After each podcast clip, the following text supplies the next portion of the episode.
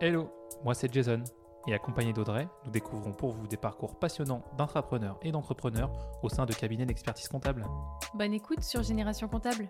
Et moi, c'est Julie, je suis étudiante en comptabilité et office manager de la Maconta. Et aujourd'hui, je participe à l'échange. Bonjour Julie. Bonjour, Audrey. Bonjour Julie. Euh, bah, merci en tout cas de prendre le temps d'échanger avec nous sur Génération Comptable. On est vraiment euh, ravis de t'avoir euh, aujourd'hui. pour commencer, est-ce que tu peux te présenter? Bah, Écoute, merci beaucoup à vous pour l'invitation. C'est toujours avec plaisir de partager mon, mon parcours. Moi, j'ai plus l'habitude d'être derrière le micro, donc j'espère que ça va le faire. donc, je m'appelle Julie Lagneau, j'ai 24 ans, je suis expert comptable mémorialiste deuxième année aujourd'hui. Euh, j'ai créé un blog pour les étudiants en compta, pour euh, les étudiants plus particulièrement de DCG, DSCG, il y a deux ans à peu près pour les aider à réussir leur diplôme. Il y a pratiquement un an maintenant, non, neuf, euh, neuf mois, j'ai lancé aussi un podcast qui s'appelle Voix de comptable où j'interviewe des professionnels du chiffre ou en tout cas qui ont fait des études dans la, dans la profession du chiffre pour qu'ils nous racontent un peu leur parcours et pour montrer aux personnes toutes les voies qu'il est possible de, de prendre après des études de compta. Et j'ai failli l'oublier, mais j'ai écrit euh, un livre euh, aux éditions Vuibert qui s'appelle Réussir l'expertise comptable qui est sorti hier à l'heure où on tourne, donc le 28 février. donc qui, qui, a trois parties. Il y a une première partie sur l'état d'esprit, une deuxième partie sur les révisions, concrètement comment on fait pour réussir ses diplômes, et une troisième partie sur la vie professionnelle. donc c'est marrant parce que c'est un bouquin qui est plutôt à destination des étudiants DCG, DSCG, mais j'ai aussi des, des fois des personnes qui sont experts comptables, stagiaires, mémorialistes ou même des experts comptables qui l'ont euh, qui l'ont acheté aussi, bah, je pense par euh, par curiosité. Euh, mais comme il y a finalement il y a qu'une partie qui est dédiée vraiment au diplôme, le reste, je pense que ça peut servir un peu à tout le monde. Donc donc voilà, ravi d'être là. Moi en tout cas, je suis hyper contente de pouvoir échanger avec toi parce que je te suis sur les réseaux. C'est comme ça que j'ai appris à te à te découvrir, mais échanger de vive voix, enfin c'est c'est super et, et j'ai j'ai hâte d'entendre tout ce que tu vas nous raconter. Bah, avec plaisir, Je pense que ça va être un épisode passionnant. Mm. Écoute, Julie, est-ce qu'on peut commencer par euh, ton parcours d'études et que tu nous racontes un peu euh, même ce que tu avais envie de faire quand tu étais petite Ce serait, ce serait intéressant. Ouais, alors il faut savoir que pendant très longtemps, alors je pense à peu près euh, ouais, 10 ans, je voulais être vétérinaire. alors je vous explique un peu le pourquoi du comment, ça tombe pas comme ça. Euh, c'est pas un cheveu sur la soupe, il y a une vraie histoire derrière. En fait, euh, quand j'étais petite, alors moi je m'en rappelle pas, mais bien sûr on m'a raconté. A, priori, je savais à peine euh, marcher, donc je suppose que j'avais à peu près un an. Et en fait, j'étais déjà passionnée par les animaux, donc on devait avoir un ou plusieurs chats. Et en fait, je j'allais dans le placard, je sortais le paquet de croquettes et je donnais à manger au chat. Alors faut imaginer genre le paquet de croquettes et genre moi à côté qui fait genre la taille du paquet et qui est en train de tirer le paquet de croquettes du placard pour aller donner euh, à manger aux chats. Donc euh, c'était une grande histoire d'amour euh, avec les animaux et j'ai d'ailleurs fait de l'équitation pendant ouais je dirais bien une une dizaine d'années. Donc on parlait même tu vois d'aller est-ce qu'on fait les championnats de France ou pas? Donc j'aurais pu devenir cavalière professionnelle et le destin en a décidé autrement. Mais mais ouais c'était une grande passion pour les animaux et donc un peu logiquement, euh, quand on aime bien les animaux, on veut faire vétérinaire. Alors j'avais plus le côté euh, où on, prend soin des animaux que le côté médical. Et en fait, j'avais euh, eu l'occasion d'aller chez un vétérinaire justement où j'avais vu plus le côté aussi bah, opération, etc. Et déjà, je m'étais dit, comme je dis, j'imaginais plus le, le fait de prendre soin des animaux plutôt que bah, le côté médical, des fois, il faut les euthanasier, etc. Et euh, au final, je me suis dit, mais moi, je peux pas faire ça. En fait, je les aime tellement que, que je peux pas faire ça. Et notamment, bah, par exemple, des fois, je me dis, ouais, je pourrais être euh, maison d'accueil un peu pour les animaux, de la spa et tout. Mais en fait, je pourrais pas parce que je m'attacherais trop et je pourrais pas les laisser partir après. Donc, ce qui ferait que j'aurais, euh, je sais pas combien d'animaux chez moi. Donc, c'est pas possible. donc, voilà, pendant longtemps, j'ai voulu être vétérinaire. Et en plus, j'avais les résultats qui allaient bien. Enfin, là, je parle, j'étais, ouais, enfin, au collège, on va dire. Et euh, pendant à peu près un an, je pense, à mes 12-13 ans, je voulais être euh, ingénieure en informatique parce que j'étais euh, j'étais une geek, comme on dit. Enfin, je passais vraiment mon temps sur sur l'ordinateur. Dès que je rentrais, je, passais mes journées, mes soirées, tout le temps. J'étais tout le temps, tout le temps, tout le temps sur l'ordinateur. Donc, je cherchais un métier en rapport avec avec les ordinateurs. Et j'aimais aussi beaucoup les maths, ce qui fait que j'ai cherché des, des métiers en rapport avec les maths sur l'ONICEP, tout bêtement. Et euh, je voulais pas être prof de maths, je voulais pas être mathématicienne. J'avais l'impression que c'était les deux seuls métiers euh, quand on aimait les maths. Et euh, je suis tombée sur le métier d'expert comptable. Alors, je ne saurais pas comment expliquer aujourd'hui, mais je me suis reconnue dans la description qui était faite du métier. Alors, ce qui peut paraître très bizarre aujourd'hui avec le recul, parce que euh, au final, le monde de l'entreprise, etc., quand tu es en troisième, euh, enfin, limite, tu n'as jamais fait de stage. Enfin, être expert comptable, c'est quand même accompagner des entreprises. Donc, déjà, tu n'as même pas conscience, limite, ce que c'est vraiment une entreprise. Donc, mais en tout cas, je me suis reconnue. Il n'empêche que je me suis jamais fermée de porte. Je me, me suis pas dit, bon, c'est bon, je vais être expert comptable, c'est sûr. Je me suis dit, bon, a priori, c'est le métier qui me correspond. Euh, du coup, on parle là-dessus, mais je me suis pas empêchée de, de changer de voie euh, plus tard. Donc, ce qui fait que j'ai fait un bac S. J'avais hésité un peu avec le bac euh, STMG, mais c'est vrai qu'en tout cas, moi, dans l'école où j'étais, c'était un peu plus les personnes qui avaient des moins bonnes notes ou qui faisaient ce choix par défaut, ce qui n'est pas, enfin, avec euh, le recul, alors c'est pas du tout euh, comme ça qu'il faut raisonner. Euh, je pense que je referais quand même un bac S, mais mais ouais, j'avais les capacités de le faire, donc en général quand on a des bonnes notes, on va en S. Et j'avais pris SPMAT parce qu'en fait c'était pas, alors c'est bizarre, mais ouais c'était pas forcément un kiff les sciences. Moi c'était plus le côté maths, donc voilà j'avais pris SPMAT. C'est marrant que tu dis ça parce que du coup pour avoir fait le même bac que toi, je, moi j'avais pris SP SVT et dans ma classe, tout le monde voulait faire spé SVT ou spé physique. Personne ne voulait aller en maths parce que euh, les maths, c'était les matrices, les maths, c'était des calculs, c'était, euh, ça avait l'air hardcore et, et, enfin, c'est curieux que tu dis ça et que, et que toi, c'était plus. Euh, mais, mais, mais je crois que, enfin, pour avoir un peu suivi ton parcours, je crois que tu aimes un peu le goût du challenge aussi, donc ça faisait un peu partie de ça. Ouais, c'est ça. En fait, euh, alors déjà, il y a plusieurs euh, choses. On, va en apprendre sur moi, mes défauts. Euh, je suis vachement tête en l'air et je suis pas du tout manuelle non plus. Enfin, genre, faut se dire que bon, alors le dessin en un an, tu vois, easy. Par contre, des fois, ouvrir une fenêtre, genre, je vais pas réussir comment faire. Tu, je vais bugger, tu vois. Genre, genre vraiment, je suis nulle dans tout ce qui est manuel, donc je peux pas faire de bricolage, je peux pas. Donc en fait, c'était plus les, les travaux pratiques. En fait, enfin, je pense que j'étais pas très bonne là-dedans, alors que d'habitude, en général, les élèves, ils sont plutôt bon dans les travaux pratiques parce que justement, c'est pas euh, le DS. Euh, tu vois, souvent, ta, ta note en travaux pratiques, elle est plus élevée qu'en en, DS où il faut euh, recracher son cours et tout. Alors, je me rappelle plus mes notes, mais moi, du coup, je pense que j'étais pas forcément ultra bonne en travaux pratiques et je, suis ultra tête en l'air aussi. Donc, ce qui fait qu'à mon avis, dans un, un protocole avec une expérience, je pourrais être à l'étape 6 et ah, mais je comprends pas pourquoi ça marche pas. Bah, Julie, t'as fait l'étape 3 Ah non, j'ai pas vu. Bah, voilà. Donc, donc, ça aurait été compliqué. Après, j'ai fait SPMAT, mais j'ai pas forcément adoré. Euh, enfin, je me, j'avais pas d'idée préconçue dessus. Moi, je savais juste que j'aimais les maths et que j'étais pas trop fan des TP, donc j'étais allée là-dedans. Mais au final, tout ce qui est euh, les matrices, les modulos, etc., euh, bah, c'était pas du tout concret. Du coup, j'aimais pas forcément trop et ça m'a conforté dans, dans l'idée de de pas continuer dans les sciences, même si on, on d'ailleurs, ouais, ça c'est, on disait oh, il faut que tu fasses une prépa et tout scientifique, mais en fait, j'aime pas les sciences et je veux être expert comptable, donc c'est pas parce que j'ai des bonnes notes en S que je dois forcément aller en prépa.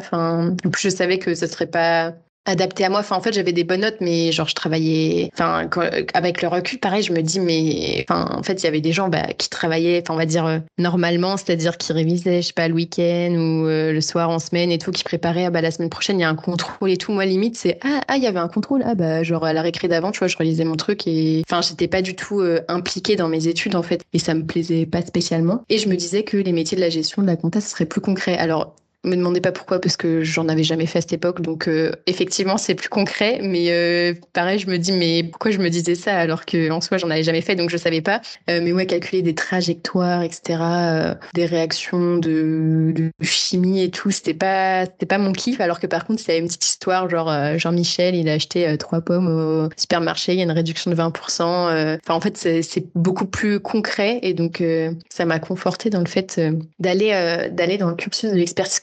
Et, euh, et, euh, et, pareil, en fait, euh, je me dis avec le recul, mais en fait, je, je sais pas comment dire, mais j'ai un niveau de. Oh, bah, je fais les choses comme ça et je me pose pas trop de questions parce qu'en fait, quand tu veux faire expert comptable, en fait, alors je sais pas si vous avez déjà vu ce schéma avec plein de colonnes, avec genre toutes les. Genre, tu peux faire un BTS, puis après, tu peux avoir une passerelle. voilà. et, et, du coup, il y a un gros schéma qui existe avec toutes les passerelles et tout pour être expert comptable. Et genre, moi, je me suis pas demandé genre s'il y avait un diplôme qui était plus compliqué qu'un autre ou pas. J'ai juste vu, ok, DCG, DSCG, DEX, c'est genre, euh, on va droit au but, il n'y a pas de passerelle, de trucs compliqués, de machin, on va là. Mais en fait, je m'étais jamais posé la question. Enfin, en fait, je, suis arrivée en DCG, genre, je savais même pas que c'était censé être entre guillemets difficile, plus que le BTS. Tu sais, moi, je, me suis dit, bon, bah, je veux ça, euh, c'est 1, 2, 3, vas-y, c'est simple. En fait, en fait quand tu as, commencé tes études, tu t'es fixé ton objectif, c'était devenir expert comptable. Et après, tu as pris un chemin et tu as filé. Et d'ailleurs, ce qu'on dit pas trop dans, dans les études de gestion, euh, parce que c'est vrai qu'on n'en fait pas beaucoup, à part euh, si tu fais un cursus STMG, là tu vas en avoir, mais c'est vrai que c'est un, cursus euh, qui ouvre des portes sur plein de choses et ça ne t'emmène pas forcément que vers de l'expertise comptable, ça peut t'amener à, faire de, bah, de la gestion, de la finance, de l'administratif. du coup, c'est bien que tu en parles. Et donc, oui, toi, tu avais trouvé ton, ton, ton objectif, c'était de devenir expert comptable à ce moment-là. Même avec le recul, alors je, je me rappelle plus trop si est-ce que mon objectif de devenir expert comptable, c'était pas déjà de transformer en objectif d'avoir le deck, ce qui est un peu différent. Alors, euh, je l'avais pas forcément euh, compris à l'époque, mais euh, c'est quand même un peu différent pour ceux qui nous écoutent, peut-être pour expliquer un peu. On peut avoir le DEC, donc euh, être diplômé d'expertise comptable, euh, mais ne pas être expert comptable parce qu'en fait, c'est, on le sait peut-être pas quand on le voit passer sur les réseaux, mais c'est deux choses différentes. Donc, quelqu'un qui est diplômé d'expertise comptable ou expert comptable diplômé n'est pas inscrit à l'ordre et donc potentiellement n'a pas de cabinet d'expertise comptable ou, autre. Euh, alors qu'un expert comptable, il a le DEC, mais en plus, il est inscrit à l'ordre et normalement, il fait de sa profession habituelle le fait de, de faire de la compta, enfin, l'émission de, l'expert comptable. Donc voilà, et par contre, je me rappelle, euh, donc quand je suis arrivée en, DCG, premier contrôle de compta, je me prends une claque parce que j'ai euh, j'ai neuf et en fait, euh, alors euh, pour certains, ça peut paraître euh, bon, ça va, tu vois, neuf en plus quand, quand tu débutes. Mais moi qui étais habituée à genre avoir des 1500 révisés, je me suis dit mais c'est quoi ce truc genre et, et, je me rappelle qu'on avait eu un contrôle de rattrapage la semaine d'après parce que en fait vu qu'on commençait tous un peu en compta, on n'avait pas eu des super notes. Du coup, la prof était déçue. Et tout le week-end, j'avais fait que que réviser et tout. Et j'avais fini par comprendre parce qu'en fait, j'avais pas compris des crédits. Et donc je je sais pas comment je répondais, mais je devais répondre un peu à côté. Et pendant ce week-end-là, en fait, j'ai compris. Et euh, euh, en fait, euh, on nous avait expliqué avec la méthode emploi-ressources. Et, ça, ce truc-là, mais j'avais rien compris. Je me disais, mais c'est pas du tout logique. Je comprends rien. Ça monte, ça descend. Pourquoi là c'est à droite? Pourquoi là, là c'est à gauche? Et en fait, alors je sais plus si j'étais tombée sur des vidéos ou pas, ou si j'ai juste eu un, un éclair à ce moment-là, ce week-end-là. Mais je me rappelle m'être dit genre, ah mais en fait, les comptes 6, c'est au débit, les comptes 7, c'est au crédit. Enfin, mais en fait, fallait juste me faire me dire ça. En fait, fallait pas me expliquer le emploi, ressources, euh, à quoi ça sert, pour qui machin. Bah, dis-moi juste euh, binaire, genre 6 euh, c'est débit, 7 c'est crédit. Ok, c'est bon, j'ai compris. Et, et, du coup, le deuxième contrôle, je crois que j'avais eu j'avais eu 15. Mais ouais, je me rappelle que les premiers cours de compta c'était c'était compliqué parce qu'en fait, on avait une prof. Alors c'était sa première année d'enseignement et elle, elle avait travaillé en cabinet. Donc forcément, elle connaissait tout le jargon, etc. Mais quand tu débutes et qu'on te dit euh, débit, crédit, euh, je sais pas, balance, grand livre, truc, dans la même phrase, euh, je me rappelle qu'elle posait des questions, tu vois, genre, je sais pas, si on a une facture d'achat et qu'on débite le compte 6, alors quel est l'impact sur la balance Et là, tu là, genre, je n'ai rien compris, je ne sais même pas ces mots, ça veut dire quoi? Parce qu'en fait, toi, t'as pas, t'as pas eu le temps encore d'assimiler toutes les notions. Du coup, ouais, c'était, c'était compliqué au début. Ah bah, on se souvient tous de nos premiers cours de compta, hein, ça c'est sûr. Ultra intéressant, merci beaucoup euh, Julie. Donc euh, un parcours déjà où voilà, tu as quand même euh, réussi à, reprendre la main sur, sur cette partie-là des CG que tu as eu haut la main et après le DSCG en un an. Est-ce que tu peux nous parler un peu de ça?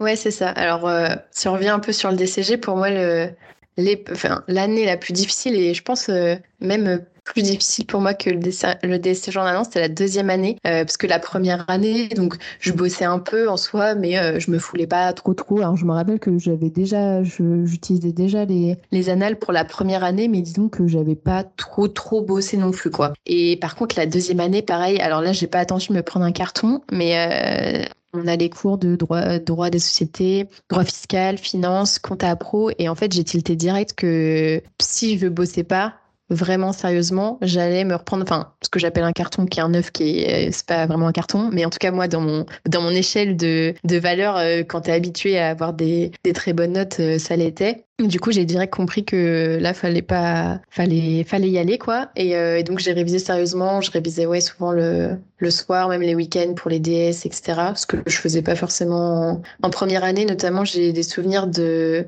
de, de la matière en finance où on, on avait des demi-journées de finance et quand on devait faire des tableaux de SIG. Enfin, en fait, c'est, c'est bête, mais d'avoir la, la logique, je me rappelle, on avait plein de tableaux et on devait remplir le tableau des SIG. Et du coup, t'as, ah non, bah ça c'est là, cette info elle est là. Ah non, elle était sur des documents. Ah, je crois que c'est là. Ah, machin. Genre, c'était quand même vachement. euh, Enfin, c'était super bien parce que c'était de la gymnastique intellectuelle. Mais je me souviens de sortir de. Genre, je crois que c'était le jeudi après-midi on avait finance, de sortir de là avec un mal de crâne parce que t'as 50 000 documents, tu sais que tu dois chercher l'info, tu sais plus où c'est, ou dans quel tableau, dans quel truc. Donc voilà. Après, le DCG 3, euh, Bon, euh, j'avais j'avais suffisamment de points d'avance pour avoir 6 dans toutes les matières, donc c'était un peu plus chill, je pense, comme beaucoup de personnes. Et oui, après le DSCG en un an, alors comment c'est venu? Je sais plus exactement, je pense qu'à cette époque-là, je traînais déjà sur euh, le groupe Facebook euh, DCG, DSCG Deck euh, de Compta Online, pour ceux qui connaissent. Et j'avais dû voir des personnes, euh, alors pas forcément qui avaient passé le DSCG en un an, j'ai pas ces souvenirs-là, mais euh, qui disaient qu'il y avait des matières qui étaient euh,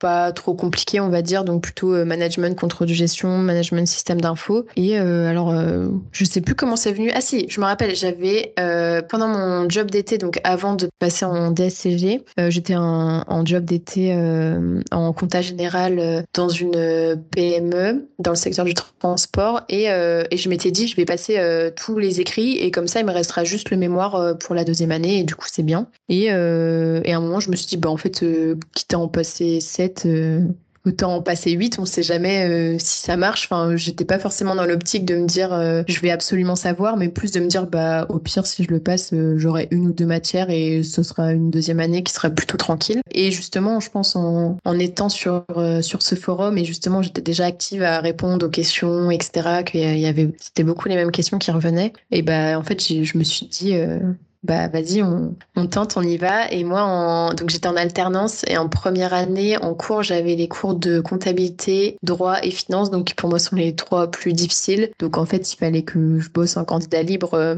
euh, les autres matières, donc euh, management, contrôle, gestion, sachant que en gros, trois quarts du programme c'est le DCG et que j'avais eu 19 en contrôle de gestion et en mana, je sais plus combien j'avais eu. J'avais peut-être eu 11 ou 12, pas énorme, mais bon, ça allait. Management système d'information, a priori, j'avais vu sur le groupe que c'était clairement abordable. Anglais, moi, j'étais pas bilingue, mais euh, j'avais en gros toute ma scolarité, je tournais à peu près à 15 et j'avais eu 15 au DCG, donc je me suis dit, bah après, c'est de l'oral, euh, t'apprends du vocabulaire et, enfin, entre guillemets, tout ce qui est construction de phrases, euh, les temps, etc., c'était ok. Donc en fait, si j'apprends du vocabulaire et, du cours, normalement, c'est bon. Espagnol, pareil, en soi, même si ça faisait un petit moment que j'en avais pas fait, je me suis dit, bah, j'apprends du vocabulaire et de toute façon, c'est en plus. Et après, restait le mémoire.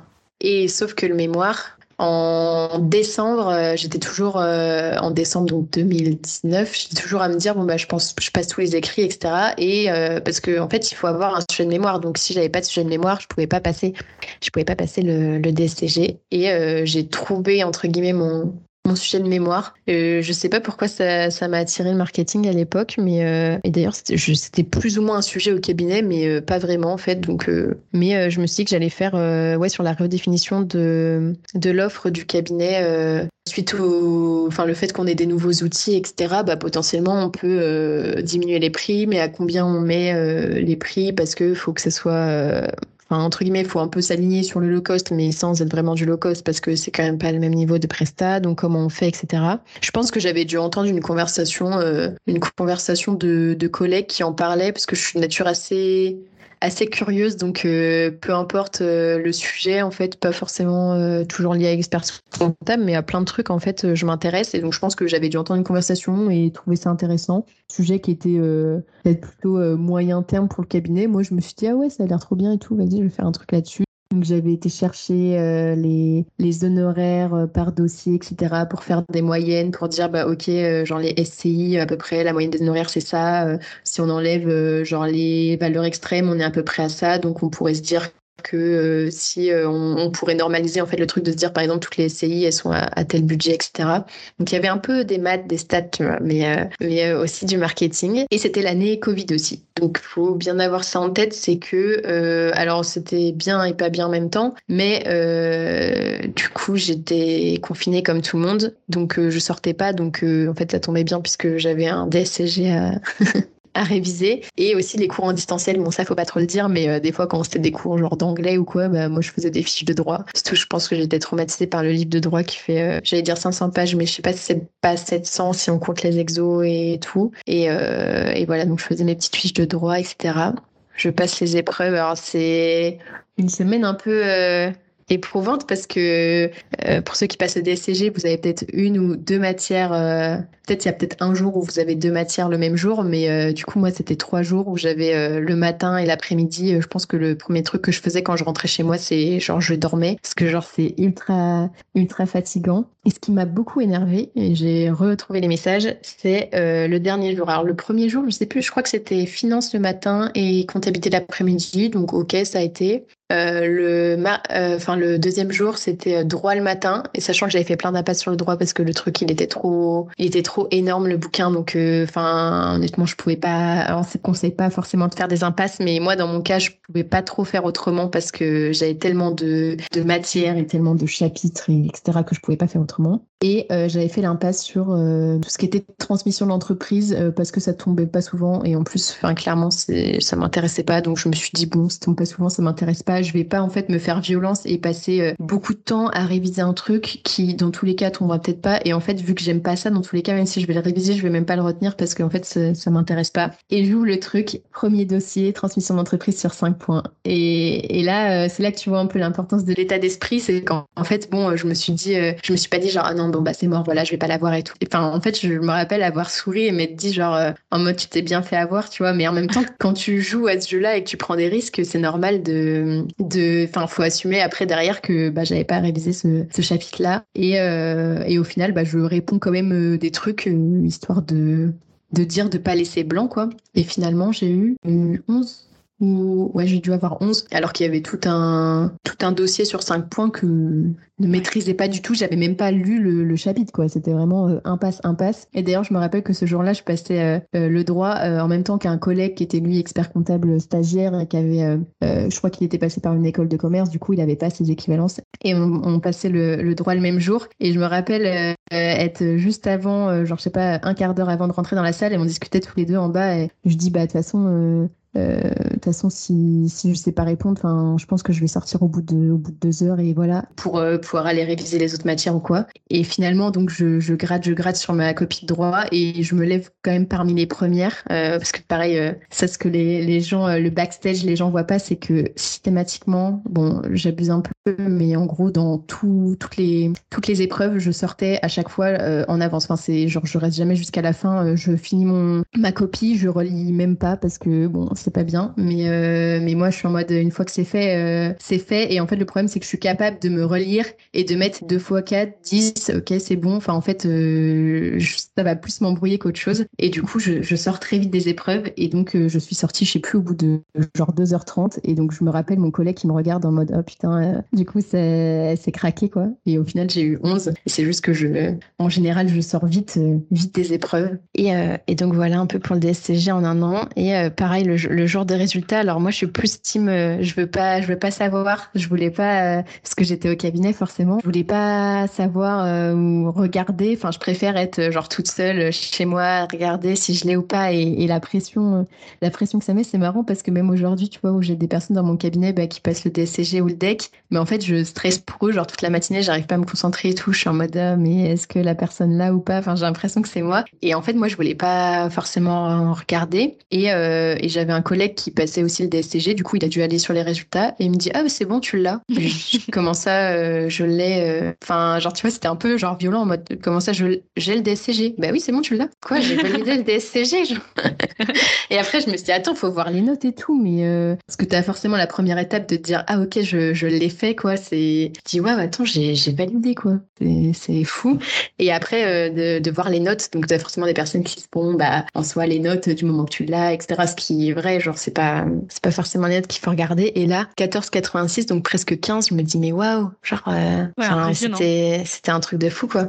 Et après, il y avait la question aussi de savoir euh, bah, comment tu fais avec le cabinet, parce que normalement, j'étais en alternance pendant deux ans. Alors, euh, je crois qu'ils avaient plus ou moins connaissance que je passais en un an, mais euh, on n'en avait pas vraiment parlé. du coup, bah, en fait, j'ai déjà mon diplôme, donc, donc voilà. Et, et du coup, je me rappelle d'avoir eu au téléphone mon école qui me disait, euh, euh, ou même le cabinet, je sais plus, qui me proposait euh, de rester quand même en deuxième année. Euh, en mode, bah, j'ai déjà DSCG, je vais pas aller en cours, sachant que c'était vraiment les matières, les matières de deuxième année, donc c'est ce que j'avais passé en candidat libre, donc management, contre-gestion, système d'info, anglais. mémoire, en fait, c'était mes, les matières où j'avais eu les meilleures notes, donc non, je n'ai pas envie de, de, retourner en cours, sachant que aussi j'avais passé avant tout aussi les épreuves parce que justement ça me saoulait les cours et que j'avais juste envie d'en finir euh, le plus rapidement possible. Et, euh, et, donc au final, bah, alors je sais plus comment comment ça se passe vraiment, mais c'était en gros rupture du contrat. Enfin, je restais encore un mois entre guillemets en apprentissage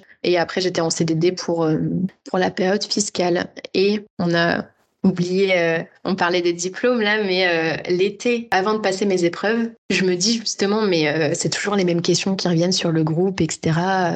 J'ai l'idée de euh, potentiellement écrire des articles pour aider euh, les étudiants et tout. Mais j'ai pas encore validé mon DSCG. Je suis l'été, genre juste avant les épreuves. Je me rappelle euh, avoir noté sur un calepin plein d'idées d'articles, etc.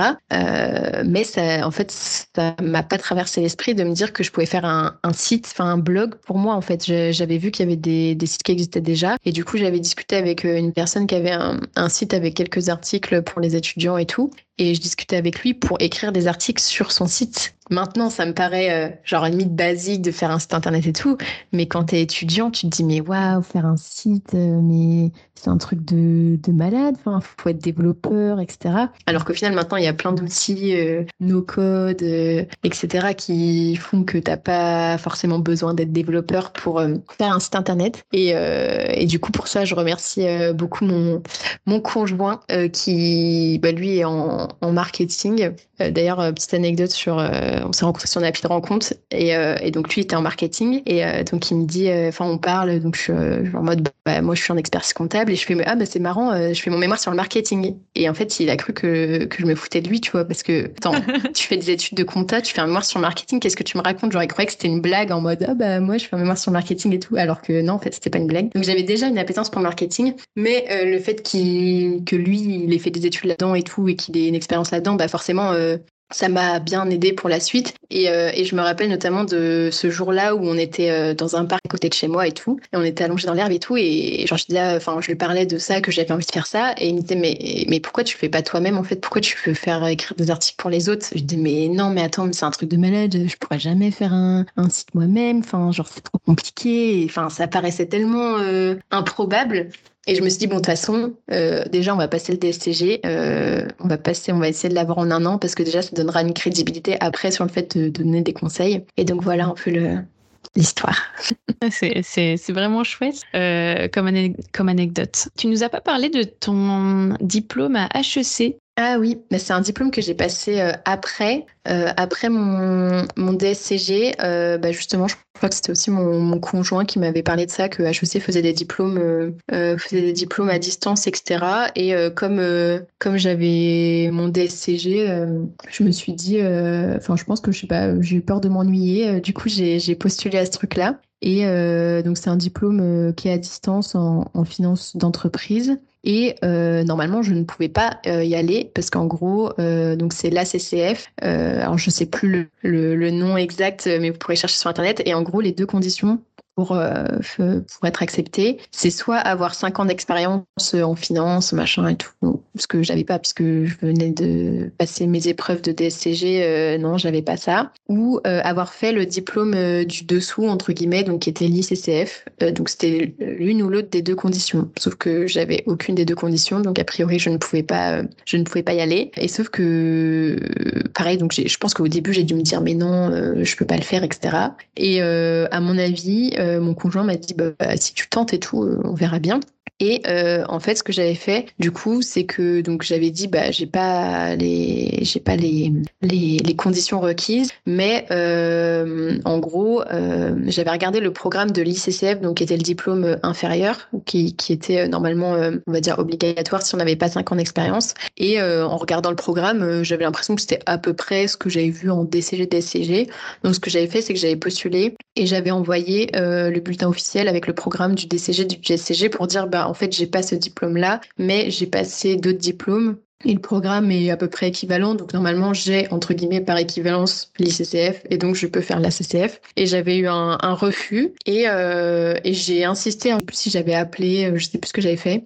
Et j'avais demandé à ce qu'on réexamine ma demande. Et du coup, finalement, en fait, ils avaient accepté. Alors ça, je l'ai eu souvent euh, pendant mon, mon, enfance ou je sais pas ma, jeunesse, bon je suis encore jeune, mais euh, le fait de dire euh, ah bah si ça marche pas par la porte, euh, je vais rentrer par la fenêtre en fait. Enfin j'ai l'impression que c'est un peu l'histoire de ma vie. Donc en fait c'est pas parce que t'as un refus ou t'as un non qu'en fait si tu vois même par exemple je sais pas si on parle du deck, enfin en fait je me suis toujours dit bah en fait je veux je veux le deck. Donc en fait peu importe le temps que ça prendra, le les je sais pas des passerelles, des trucs, des machins. Enfin en fait je vais l'avoir. Donc c'est même pas en fait c'est plus je vais l'avoir, mais comment euh, Bon, ça, on verra ça plus tard et voilà, ça peut, ça peut changer. Mais euh, c'est plus, bah, ok, je, dans tous les cas, je vais l'avoir, donc euh, un jour ou l'autre. Donc, donc, et après d'essayer de, trouver des moyens pour, pour arriver à ce qu'on veut. Et donc, donc là, tu parles de l'état d'esprit qui est hyper important dans, quand on veut atteindre nos objectifs. Et tout à l'heure, tu as parlé de curiosité et j'ai discuté avec d'autres, enfin avec des experts comptables et qui eux aussi parlaient de curiosité. Et est-ce que tu penses que c'est une compétence ou un atout euh, quand on veut, euh, quand on a des objectifs, quand on a des projets ou euh, quand on veut poursuivre un, ses, études. Oui, bah clairement. D'ailleurs, ça me fait penser que quand j'étais en, alternance, j'avais ma responsable de pôle qui m'avait dit, donc je pense que ça faisait un mois que j'étais en alternance, elle m'avait dit, bah alors elle m'avait fait un peu un feedback sur comment ça s'était passé les premières semaines et tout, et elle m'avait dit, en gros, en tout cas, ce qu'on peut pas t'enlever, c'est que tu es curieuse et que en expertise comptable, pour réussir entre guillemets, il faut être curieux parce qu'en fait, tu as toujours des nouvelles choses, des nouveaux cas, etc. Donc je me rappelle que ça m'avait euh, marqué et que du coup souvent quand on me demande c'est quoi les qualités requises pour être un expert comptable, alors même s'il n'y a pas rien n'est obligatoire et en vrai ça dépend vraiment des gens, enfin, on peut pas obliger les gens à être curieux, je pense. Donc c'est ça qui est, qui est compliqué. Mais je sais que ça m'avait marqué. Et euh, oui, bah, je pense que c'est un atout, que ce soit dans l'expertise comptable ou, pas d'ailleurs. Le fait d'être curieux et de s'intéresser. Alors euh, aussi bien bah, pour soi parce qu'on va apprendre des choses, mais le fait d'être curieux, bah, en fait, forcément, tu t'intéresses aux gens et donc euh, bah, forcément indirectement aussi ça les valorise, etc. Donc, donc je pense que ouais, c'est super important d'être curieux, mais je ne pourrais pas vraiment dire de guide, le guide de A à Z comment devenir curieux parce qu'en fait, pour moi, c'est tellement instinctif. Et tu vois, par exemple, si je fais un peu vite, mais si on parle du, du podcast, euh, bah en fait, euh, moi, je n'avais jamais fait ça avant, etc. Et euh, je sais pas, je fais ma première interview, ma deuxième interview, et puis du coup, je raconte à mon conjoint, ah mais c'est fou, en vrai, enfin, après, j'avais pas d'a priori sur me dire est-ce que c'est compliqué ou pas, mais je dis, mais c'est fou, en vrai, j'ai, genre, j'ai l'impression que c'est naturel. Il me dit, mais en même temps, toi, en fait, t'es comme ça dans la vraie vie, genre, tu poses plein de questions, etc. Donc, euh, en fait, c'est juste que c'est enregistré, mais c'est une conversation que tu aurais pu avoir juste avec la personne, et en fait, que tu te forces pas de dire, euh, enfin, de poser telle ou telle question, parce qu'en fait, c'est juste que ça m'intéresse et que je suis super curieuse de savoir, ah, mais comment ça s'est passé, du coup, comment t'as fait, etc., comment tu te sentais. Et donc, en fait, c'est juste toi, t'es comme ça. C'est genre, bah non, ça me choque pas que, que ce soit pas compliqué.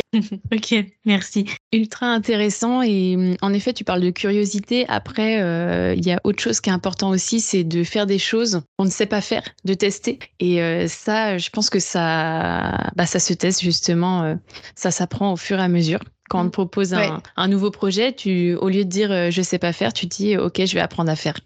Mais je pense que ça vient au fur et à mesure aussi, tu vois, le fait de. Enfin, je pense que j'avais des petits. Alors, j'avais peut-être moins de blocage que beaucoup de gens, mais le fait de faire des trucs un peu. Euh, on va dire hors du commun, enfin on s'entend, mais tu vois par exemple des ces gens d'un an, ben, en fait tu te dis euh, ouais vas-y je vais tester et en fait tu vois que ça marche. Après tu veux aller prendre un, enfin faire un diplôme, normalement tu peux pas rentrer. ok, ça marche. Tu pensais jamais de ta vie faire un site internet ou quoi? Ah ok, j'ai réussi. En fait, le fait d'avoir des petites réussites, mais en fait, ça débloque complètement l'état d'esprit. Que rien ne te paraît inaccessible. Bon, je vais peut-être pas aller sur la lune, on n'est pas encore là, mais je veux dire euh, dans tout ce qui est qui reste quand même réaliste, plus tu as de petites réussites comme ça, ça t'enlève des barrières que tu avais. Tu te dis, ben en fait, euh, bah oui, euh, allons-y. Et plus tu plus tu sors de ta zone de confort et plus tu vas sortir de ta zone de confort parce que bah en fait plus rien ne paraît limite inaccessible. Euh, avant de passer à tous tes projets justement entrepreneuriaux, est-ce que tu peux nous parler de, de ta vie professionnelle? Euh, Notamment, tu nous parlais tout à l'heure de l'alternance. Est-ce que tu peux recommencer par là? J'étais en alternance pour mon DCG. J'ai trouvé mon alternance par curiosité entre guillemets. Donc j'allais souvent au, au, CDI de mon lycée pour euh, réviser, etc. Et euh, je discutais euh, souvent avec les documentalistes. Et il se trouve que l'amie d'une des documentalistes était expert comptable. C'est plus en discutant, je crois qu'elles allaient au yoga ensemble, ou je sais plus. Et euh, du coup, elle me disait, ah, bah tiens, euh, j'ai mon ami expert comptable, etc. Et, euh, et du coup, elle m'avait donné, enfin, j'avais demandé, ah, bah oui, comment elle s'appelle et tout, qu'est-ce qu'elle fait. Donc là, c'était en, troisième année de DCG. Et elle avait dû me donner sa carte et me dire, ah, bah du coup, je lui ai parlé de toi, etc. Et donc, j'avais été voir sur le site internet. Et en vrai, ça correspondait bien à ce que je voulais faire, même si je, m'étais pas vraiment posé la question. Il parlait vachement de digitalisation, etc. Et si on se rappelle, j'étais euh, quand même une geek à la base. Donc, euh, en fait, ça me parlait beaucoup. Je m'étais jamais dit, euh, euh, genre, il y a des cabinets qui sont digitaux, il y a des cabinets qui sont pas digitaux. Enfin, j'étais pas à ce stade de réflexion-là. Mais le fait de voir un site internet qui était quand même pas mal et qui parlait justement de tout ça, bah, ça m'avait donné envie. Et donc, j'avais j'avais postulé et j'avais fait des entretiens. Et d'ailleurs, je me rappelle que j'avais fait des entretiens. Donc, a priori, ça s'était bien passé. Et en fait, j'avais pas de réponse. Sauf que j'avais fait aussi, euh, je sais qu'il y a souvent ça dans les écoles des, alternances dating. Donc moi, j'avais fait l'alternance dating, mais mon premier choix, c'était ce cabinet-là. Et en fait, euh, les autres cabinets que j'avais vus pendant mon alternance dating, ils m'appelaient pour me dire, bah c'est bon et tout. Et donc du coup, j'avais aussi mes camarades de classe qui avaient leur alternance. Et en fait, moi, j'avais pas de réponse du cabinet. Et je les relançais, je les appelais et tout. Euh, je peux avoir une réponse et tout. Ils disaient bah on n'a pas encore choisi et tout. Donc je pense qu'ils attendaient. Ils devaient avoir une réunion genre mensuelle entre associés et tout pour décider. Sauf qu'en fait euh, quand t'as pas d'alternance, enfin alors que c'était genre en mars tu vois, mais quand tu vois que tout le monde commence à avoir une alternance, donc tu te dis attends les autres ils disent oui à un cabinet et moi du coup je suis en train de pas répondre aux autres parce que je veux celui-là. Mais du coup s'ils me disent non, je vais m'en trouver dans la panade. Et au final ils avaient fini par me par me dire oui donc donc c'était cool. Et euh, en fait, ce cabinet-là, il y avait deux pôles. Il y avait un pôle data control, ce qu'on appelle, et un pôle révision. Donc en fait, dans le pôle data control, euh, c'était pas forcément des personnes euh, qui avaient fait un cursus comptable, mais c'était en gros, maintenant avec le recul, je dirais que c'est assistant comptable plus plus parce que en gros, bah, tu avais tout ce qui est affectation, etc. Et demande des pièces manquantes, tout ça, et aussi tout ce qui est paramétrage de logiciels. Donc c'est pour ça un peu le côté plus plus. Et après, il y avait un autre pôle qui était le pôle révision où là, c'était vraiment euh, plus des profils, euh, on va dire, classiques en cabinet, euh, master CA, DSCG, stagiaire expert comptable, etc., qui faisaient bah, du coup la révision, les déclarations de TVA, enfin tout ce qui était fiscal, réglementaire et tout, les tableaux de bord, tout ça. Et du coup, j'ai fait un an au data control, mais rapidement, du coup, ça m'a. Enfin, en fait, j'en ai fait, mais rapidement, j'ai eu envie de voir autre chose et surtout que le cabinet savait que je voulais être expert comptable, donc entre guillemets, ça n'avait pas trop de sens de rester genre 5 ans au pôle, data control. Et donc, la deuxième année, j'ai fait, j'étais au pôle révision. Donc là, c'était chouette parce que j'étais euh, plus en, travail en équipe et j'ai fait des déplacements. Alors euh, au début, genre c'est vraiment, euh, je sais pas, t'as l'impression de partir à Disneyland quoi. C'est genre t'as jamais fait de déplacement et on avait été faire de la révision en équipe. C'était en Bretagne, mais on avait quand même, je sais pas, peut-être au moins une heure de voiture. Et après, et j'avais un portefeuille de LMNT et euh, donc voilà, pour apprendre aussi un petit peu la, la révision, mais sinon j'étais plutôt en support euh, dans les équipes euh, en fonction de qui avait besoin, des plannings, etc. Et donc je suis restée jusqu'à la fin de la période fiscale euh, parce que bah aussi moi du coup je voulais passer mon deck que je comprends totalement, mais euh, en fait on, on m'avait dit bah non t'es trop jeune pour t'inscrire, etc. Ce que ce que je peux entendre, qu'avec le recul je n'avais pas forcément tort. J'étais pas ultra mature non plus. Personnellement, si, mais après professionnellement peut-être un peu moins. D'ailleurs, je me rappelle de, de mon dernier jour où j'avais le dernier jour avant que je quitte le cabinet où j'avais fait un point avec mes responsables justement et on avait parlé de la courbe de la courbe un peu de l'ignorance. Je sais pas si vous voyez ce que je veux dire. C'est la courbe où genre au début tu connais pas trop le sujet mais t'as l'impression d'être un expert et après plus ah tu avances plus plus tu te dis ah ouais en fait c'est pas si simple et après en gros tu finis bon je pense schématise mais quand t'es expert comptable tu tu sais jauger un peu. Et en gros on m'avait dit que moi j'étais dans la dans la partie où genre je commence à apprendre des trucs mais en fait j'ai l'impression de comprendre mais finalement j'ai pas compris. Donc un peu en mode aide de l'humilité etc et mais il voulait pas voilà que je m'inscrive au stage. Et aussi j'avais des personnes dans le cabinet donc qui étaient plus âgées qui avaient je sais pas 25 26 ans qui s'étaient inscrites au stage cette année-là. Sauf que moi à l'époque j'avais genre 21 22 donc en fait l'écart il était énorme en âge niveau légitimité etc enfin quand t'inscris des personnes qui ont plus d'expérience enfin je, je comprends tu vois mais moi je voulais passer mon deck et à cette époque-là j'avais déjà commencé un petit peu à publier sur LinkedIn. Et notamment j'avais partagé bah, du coup mes notes enfin mon TSCG que j'avais eu en un an où j'avais eu je sais plus 1200 réactions un truc comme ça. Genre c'était un truc de ouf parce que j'attendais de passer mes épreuves du DSCG pour commencer à, publier un peu sur LinkedIn parce que du coup mon conjoint euh, m'avait dit euh, il y a pas grand monde euh, qui publie sur ton dans ton domaine contrairement à lui ou quand tu es dans le marketing ben, en fait c'est courant de, de, publier sur LinkedIn moi dans mon domaine qui avait pas grand monde etc donc ça serait bien que j'y sois en plus je me rappelle je le voyais qui était tout le temps sur LinkedIn je disais mais c'est quoi ton truc genre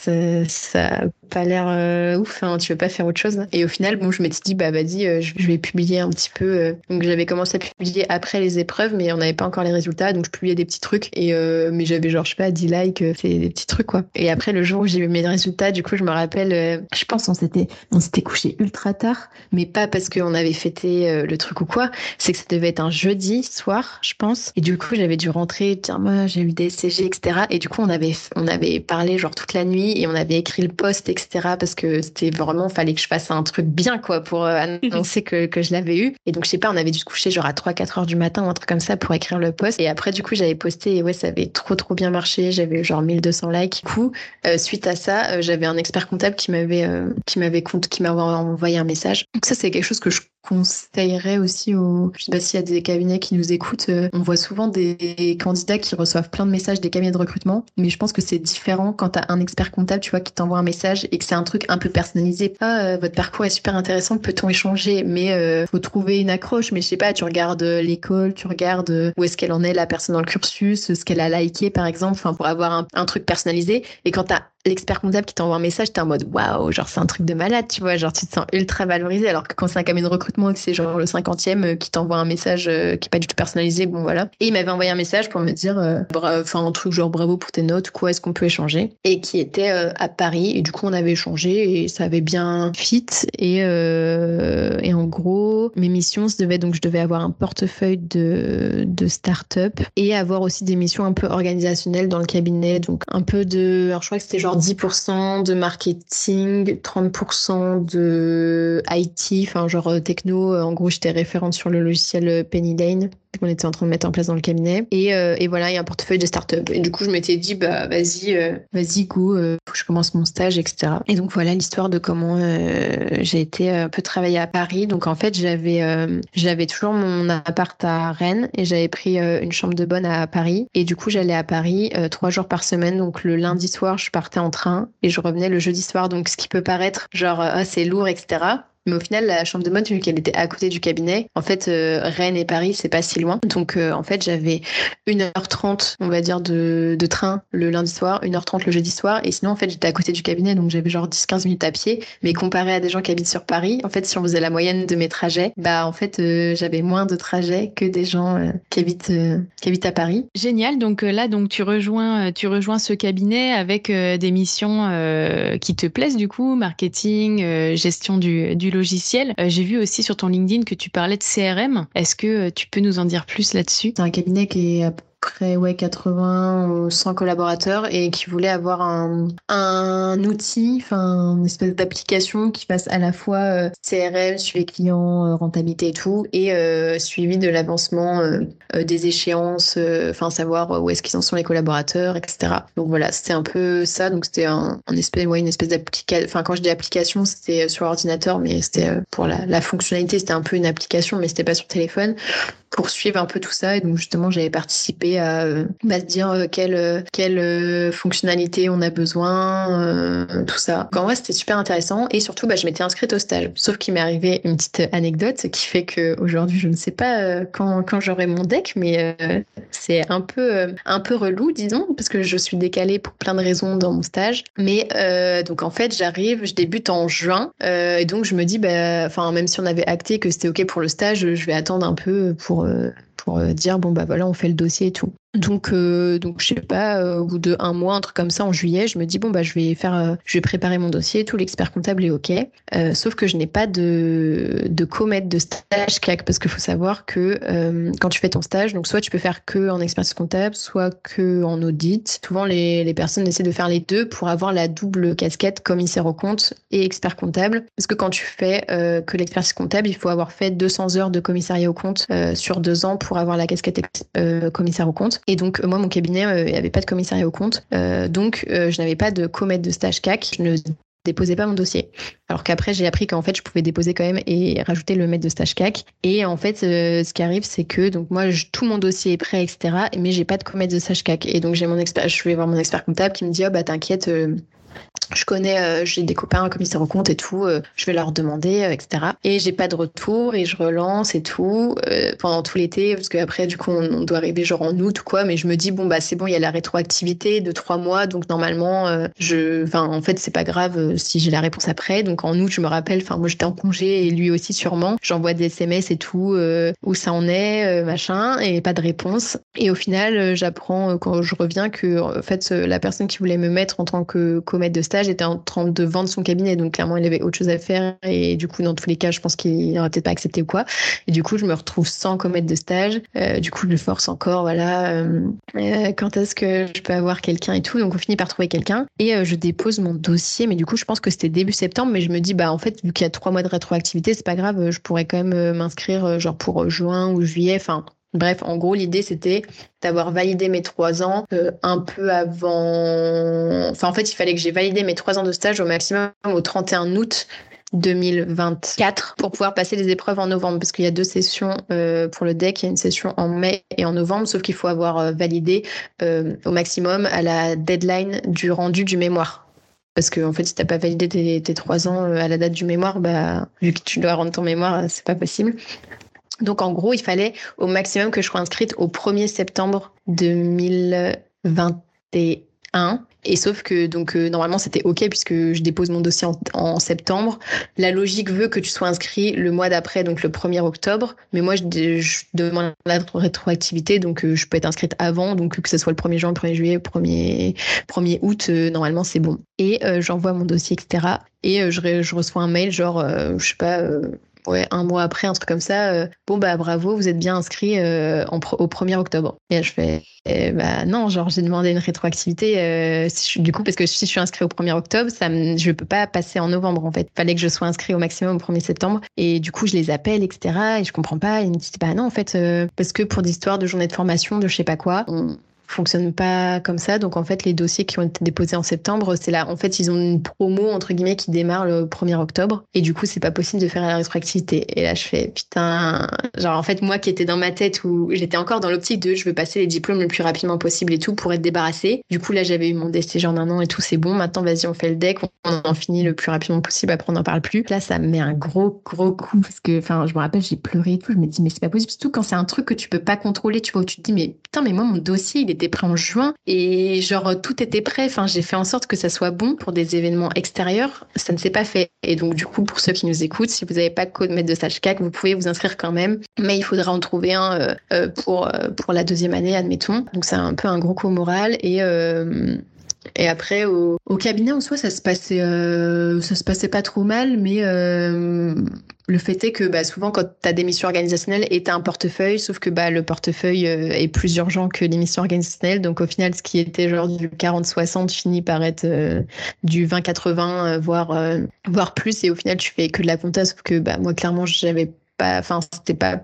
pour ça que j'étais venue et du coup c'était juste pour faire de la comptable. En fait, je n'ai pas besoin d'aller à Paris, etc. pour faire ça. Enfin, je peux trouver des cabinets plus près de chez moi. Et, euh, et en même temps, je me, je me souviens. euh, Enfin, moi, du coup, vu que je suis très curieuse, j'aime beaucoup apprendre. Et euh, justement, donc on nous dit bah, dans les cabinets, c'est bien parce que tu as plein de secteurs d'activité, tu as plein, euh, t'as plein de dossiers différents et tout. Et, euh, et donc euh, au début, bah, forcément, euh, je suis un peu jetée dans le grand bain parce que comparé au, au cabinet où j'étais dans l'alternance, où j'étais euh, tout le temps ultra supervisée et tout. Là, c'est genre, t'as ton portefeuille et genre, euh, genre t'y vas. Et donc, du coup, bah, t'es obligé d'apprendre sur le tas. Au début, c'était cool parce que j'ai mon petit portefeuille, je fais une petite déclaration de TVA et tout. Euh, j'apprends à faire des tableaux de bord. Genre, moi, j'ai une telle soif d'apprendre qu'au bout de 3-4 mois, je suis en mode, bah, du coup, c'est bon. Genre, je, bah, vas-y, genre, je vais apprendre d'autres trucs, tu vois. Sauf que, bah, en cabinet, souvent, enfin, c'est, c'est très propre à moi et personnel. C'est pas une critique envers les cabinets.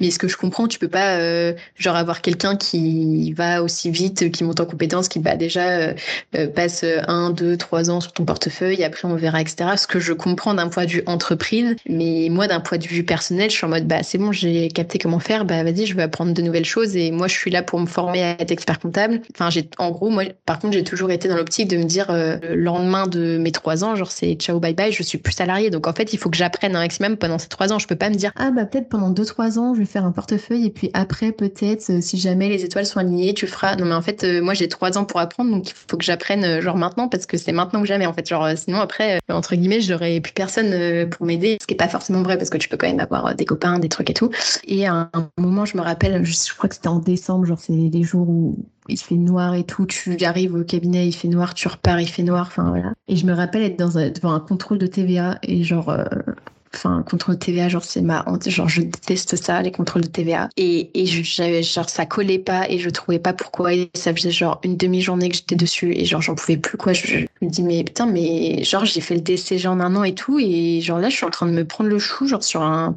putain de, contrôle TVA que j'arrive pas à résoudre alors que enfin j'aime pas ça c'est pas ça que j'ai envie de faire enfin c'est quoi ce délire? Et genre les larmes me montent et tout je me rappelle que je vais aux toilettes et tout et je me mets à pleurer je me dis mais putain mais qu'est-ce que je suis en train de faire là? Genre j'ai pas fait tout ça pour faire ça. Alors enfin c'est normal de faire des contrôles de TVA et tout hein. faut, je ne dis pas qu'il ne peut pas faire de saisie qu'il faut pas faire de TVA qu'il faut pas faire de contrôle de TVA mais c'est juste que moi dans dans mon esprit genre euh, on m'avait tellement rabâché pendant les cours et tout machin que c'était euh, des missions de conseil de valeur ajoutée. Et en fait moi je voyais pas la valeur ajoutée dans ce que je faisais. Et du coup enfin en fait je me sentais pas forcément utile. Enfin j'avais l'impression de travailler plus pour l'administration que pour mon client alors que enfin clairement je suis pas venue là pour faire contrôleur des impôts. Donc euh... et en même temps bah le soir quand je rentrais euh, bah je faisais tous mes trucs de blog et tout. Et c'est à peu près à cette période là où j'ai euh, Alexandre donc qui est un expert comptable à Nice qu'on salue s'il nous écoute qui m'envoie un un, message pour, euh, me semble, sur Messenger pour me dire euh, Bah écoute, euh, j'ai rendez-vous avec une maison d'édition et tout. euh, ils cherchent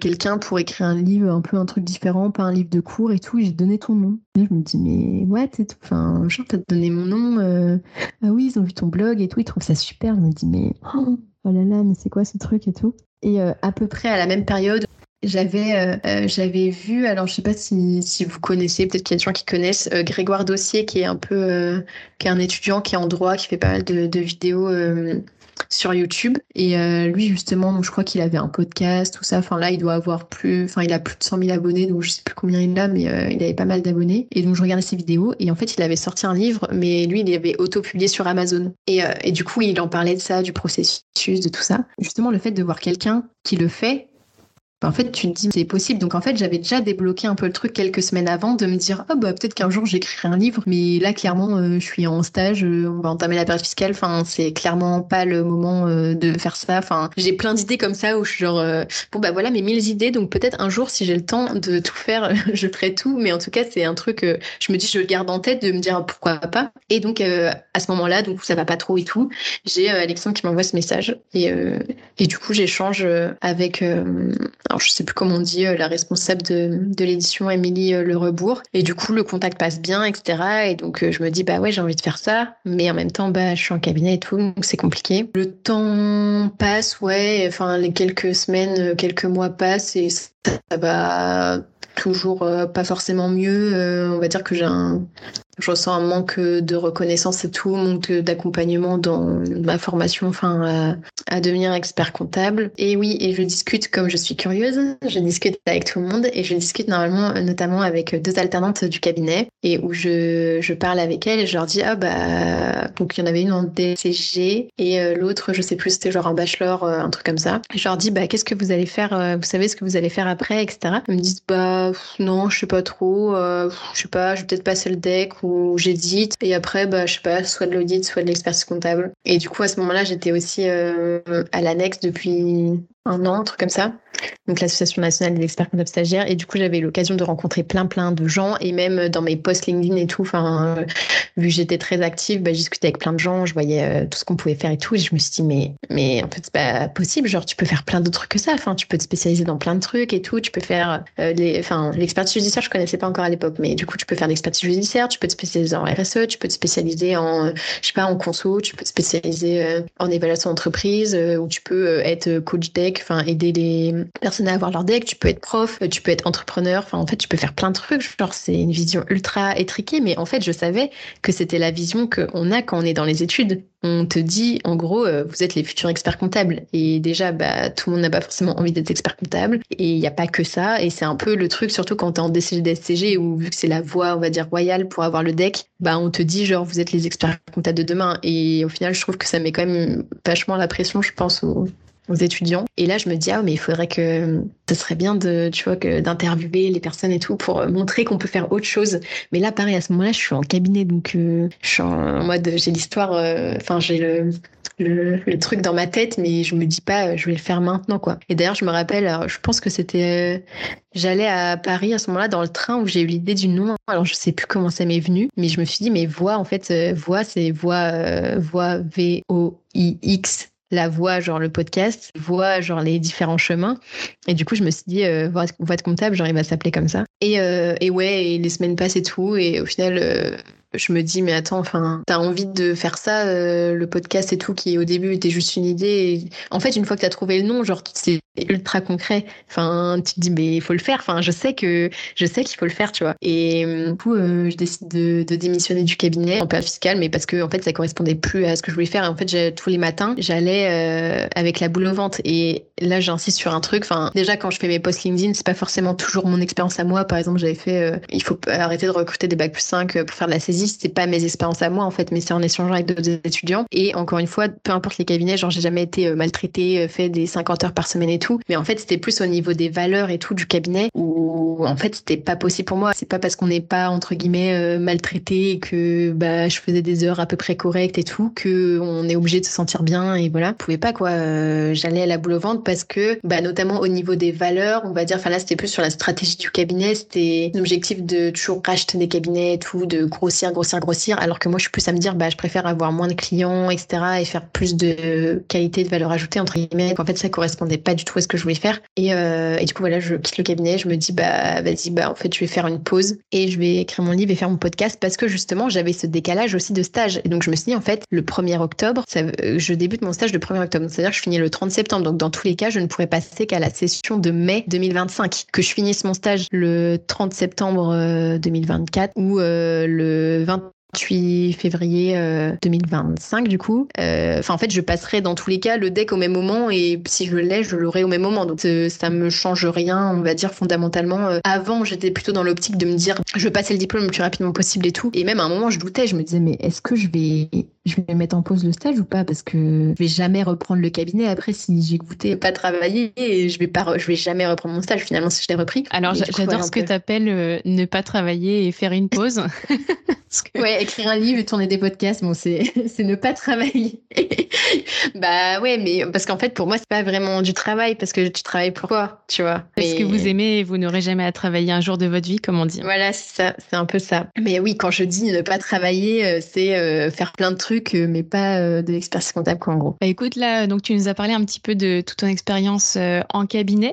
tu es aussi assez engagé dans l'associatif. Enfin, je sais que tu as fait partie de la du comité attractivité de l'Ordre des experts comptables de Bretagne. Je me disais que tu pouvais nous parler un petit peu de ça et aussi de l'annexe. donc, je vais peut-être parler en premier de l'annexe. donc là, c'est pareil, en fait, je suis... donc c'est l'Association nationale des experts comptables stagiaires. Alors, je suis pas une très bonne élève, j'ai plus exactement les, les, termes. Je crois que c'est aider, représenter, informer les experts comptables stagiaires et les étudiants en, en compta. Euh, donc en gros, c'est une asso euh, où on organise des événements, des after-work, etc. avec des partenaires sur des, thématiques. Donc par exemple, je sais pas, ça peut être sur la retraite, sur l'assurance, sur plein de sujets. Et euh, aussi, on organise des formations pour préparer au, au DEC, donc que ce soit préparer les, les deux épreuves écrites ou l'oral. Donc voilà. Et en gros, j'étais arrivée là parce que justement, je postais un peu sur LinkedIn et il y avait plus, enfin, la section était plus très active en Bretagne. Et du coup, il y avait Nathan euh, Haynes, alors je sais pas si nous écoute, coucou Nathan, qui m'avait contacté pour me dire euh, bah, que je pouvais, euh, que je pouvais potentiellement m'engager, etc. Donc, euh, rester un an en membre du, enfin, en secrétaire. Et après, je suis passée présidente l'année dernière. mais là, j'ai arrêté parce que ça faisait vraiment trop, trop, fin de trucs. Donc, déjà, je fais énormément de choses. C'était compliqué de tout faire en même temps. Et à un moment, tu peux pas tout faire en même temps. Donc, il faut faire des choix. Ça que ce qui était compliqué, c'est que, bah, en fait, c'était une section en relance, on appelle ça. Donc, en fait, c'était pas très actif les années d'avant. Et du coup, pour relancer le truc, bah, c'est pas forcément euh, facile. Donc, c'est une activité où je passais beaucoup de temps pour avoir peu de résultats comparé euh, à toutes mes autres euh, activités. Et du coup, c'était un peu frustrant. Par exemple, tu vois, on a fait un, événement qui s'appelle le Deck Install en partenariat avec la région Normandie. L'idée, c'est de réunir des experts comptables stagiaires et des experts comptables diplômés. donc, certains sont entreprises, certains ont monté leur cabinet ex nihilo, donc c'est-à-dire où tu pars de zéro. Certains se sont associés, etc. pour euh, voilà pour un peu parler des de qu'est-ce que tu fais après le diplôme, parce que souvent on voit le deck et en fait, euh, sauf que t'as pas mal de gens qui une fois qu'ils ont le deck, ils font ah bah maintenant qu'est-ce que je fais? En fait, j'avais juste pas réfléchi à l'après. Et euh, du coup, c'était ça un peu l'idée. Et tu vois, j'avais appelé, euh, je sais plus, j'avais appelé genre 50 personnes, quoi, pour euh, essayer de, de les faire venir à l'événement. Et j'en avais genre eu une qui avait répondu qui était OK. Donc, enfin, en fait, quand tu passes autant de temps pour avoir peu de résultats et que dans tes autres activités, tu passes moins de temps et que tu as plus de résultats, enfin, c'était un peu frustrant. Et du coup, je me suis dit, bah, j'arrête, j'arrête cette année. La commission attractivité, c'était justement dans ce cadre-là, vu que j'étais présidente de la NEX, où j'avais place euh, à la commission attractivité de l'Ordre Bretagne. Donc en gros, c'était une commission qui se réunit à peu près tous les mois, tous les deux mois, euh, pour parler justement des, des actions qui sont faites euh, par l'Ordre pour l'attractivité. Donc là, notamment, on avait discuté sur la campagne de communication que l'Ordre a sorti. donc je sais pas s'il y en a qui, qui connaissent, mais en gros, ouais, c'est des... Bah, souvent, c'est bleu, rayé blanc pour rappeler la marinière. Et puis avec, en gros, l'idée c'était de faire un jeu de mots entre expert et euh, d'autres mots. Donc il y a, je sais plus, expert formant, expertinent, euh, expert. Euh, enfin voilà, vous avez compris le truc. Là où on retrouve d'ailleurs Nathan. Je crois qu'il est sur des affiches. de ah, non, je crois que c'est des commissaires au compte, ça. Je crois. Ah, ça doit être les commissaires au compte et c'est peut-être le national, je pense, il me semble. Mais oui, Nathan, il, est sur des, sur des campagnes.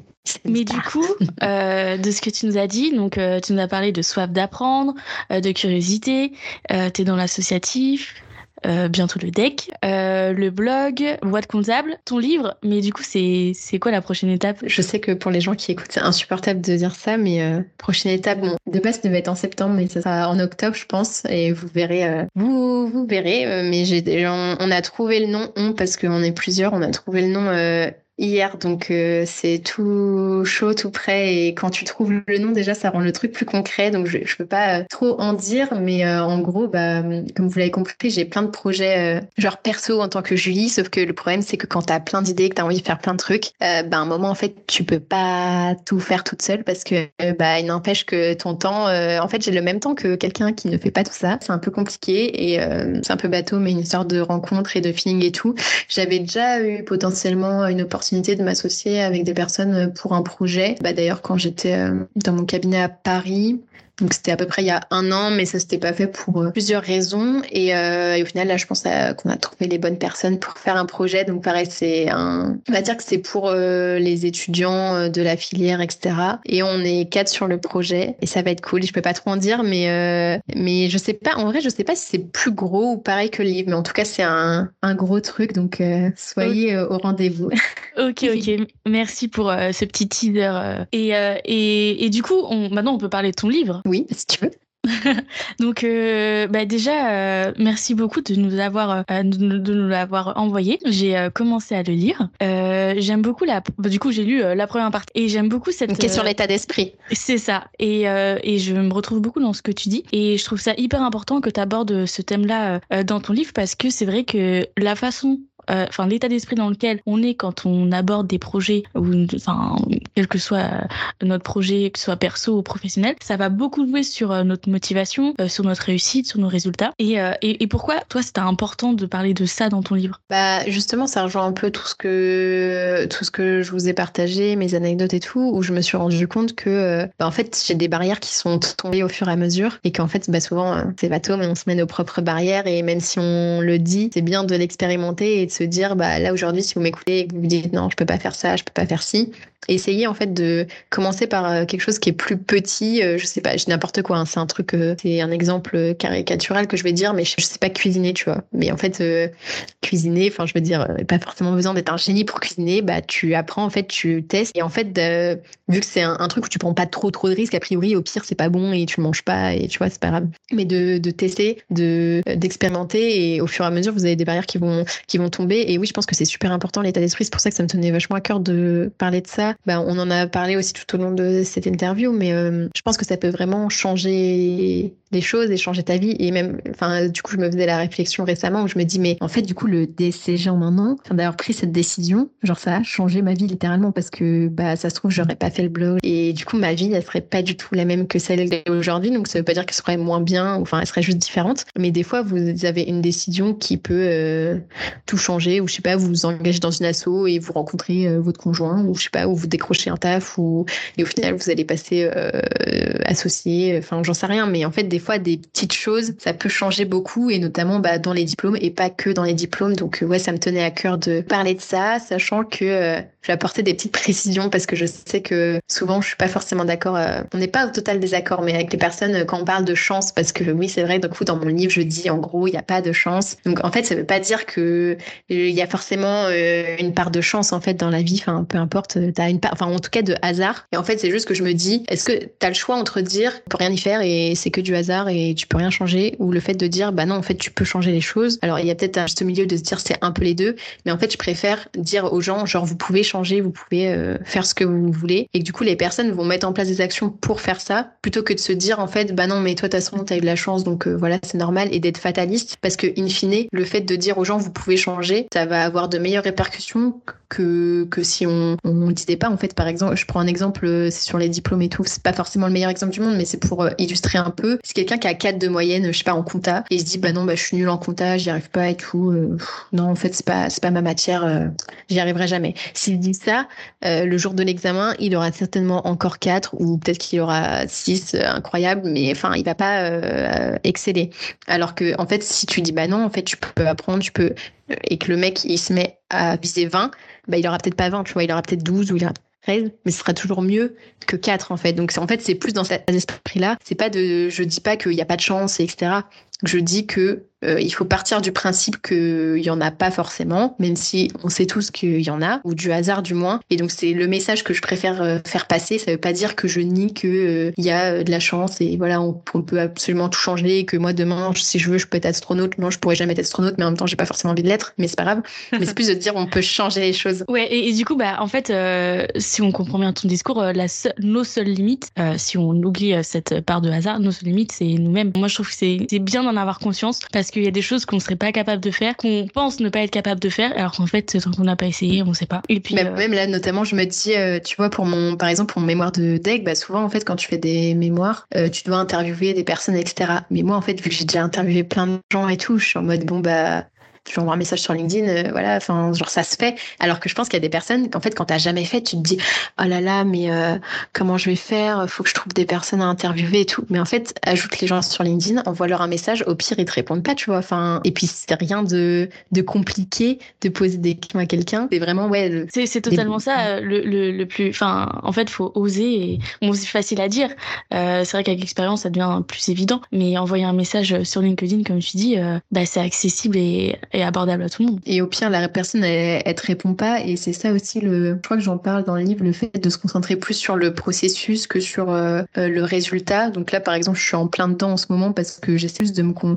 Enfin, forcément, quand tu as des activités sur les réseaux et tout, des fois, tu as une certaine pression de te dire, ah, j'ai pas fait beaucoup de likes, voilà. Mais en fait, de, de se détacher de ça et de se dire, ok, enfin, je publie trois fois par semaine et en mode, bah, moi, j'ai fait mon taf, genre, j'ai publié, j'ai truc. Et après, si ça marche ou pas, genre, au final, c'est pas très grave. Et là, c'est un peu pareil, tu vois, de se dire, bah, par exemple, j'ai besoin des gens pour mon mémoire de deck et tout. Bah, en fait, je, pour faire ça, il faut que je fasse quoi? Faut que je contacte des gens. Donc, je peux les ajouter sur LinkedIn, je peux leur envoyer un message. Et en fait, s'ils me répondent, pas se dire, euh, par exemple, oh là là, ça fait une semaine, la personne, elle m'a pas répondu, qu'est-ce qu'elle va penser de moi et tout. En fait, tu lui as envoyé un message, t'as fait ton taf, entre guillemets, la personne, elle répond ou elle répond pas. Toi, tu peux pas contrôler ça et de pas projeter, euh, de se dire, oh, qu'est-ce que la personne, elle va penser? Elle va penser que, euh, enfin, que X ou Y, alors qu'en fait, la personne, elle va peut-être rien penser. Elle a, ça se trouve, elle va jamais sur LinkedIn, elle a même pas vu que tu lui avais envoyé une invitation, ou elle a vu, elle a oublié de répondre, ou se trouve, elle va répondre après, ou truc, ou bidule ou chouette, et de pas se dire, euh, oh là là, bah, qu'est-ce que les autres vont penser, tout ça. Bah, t'as envoyé un message et sur les 20 que t'as envoyé, t'auras peut-être 5 réponses et ça sera déjà très bien. Je dois, euh, j'ai un mémoire, du coup,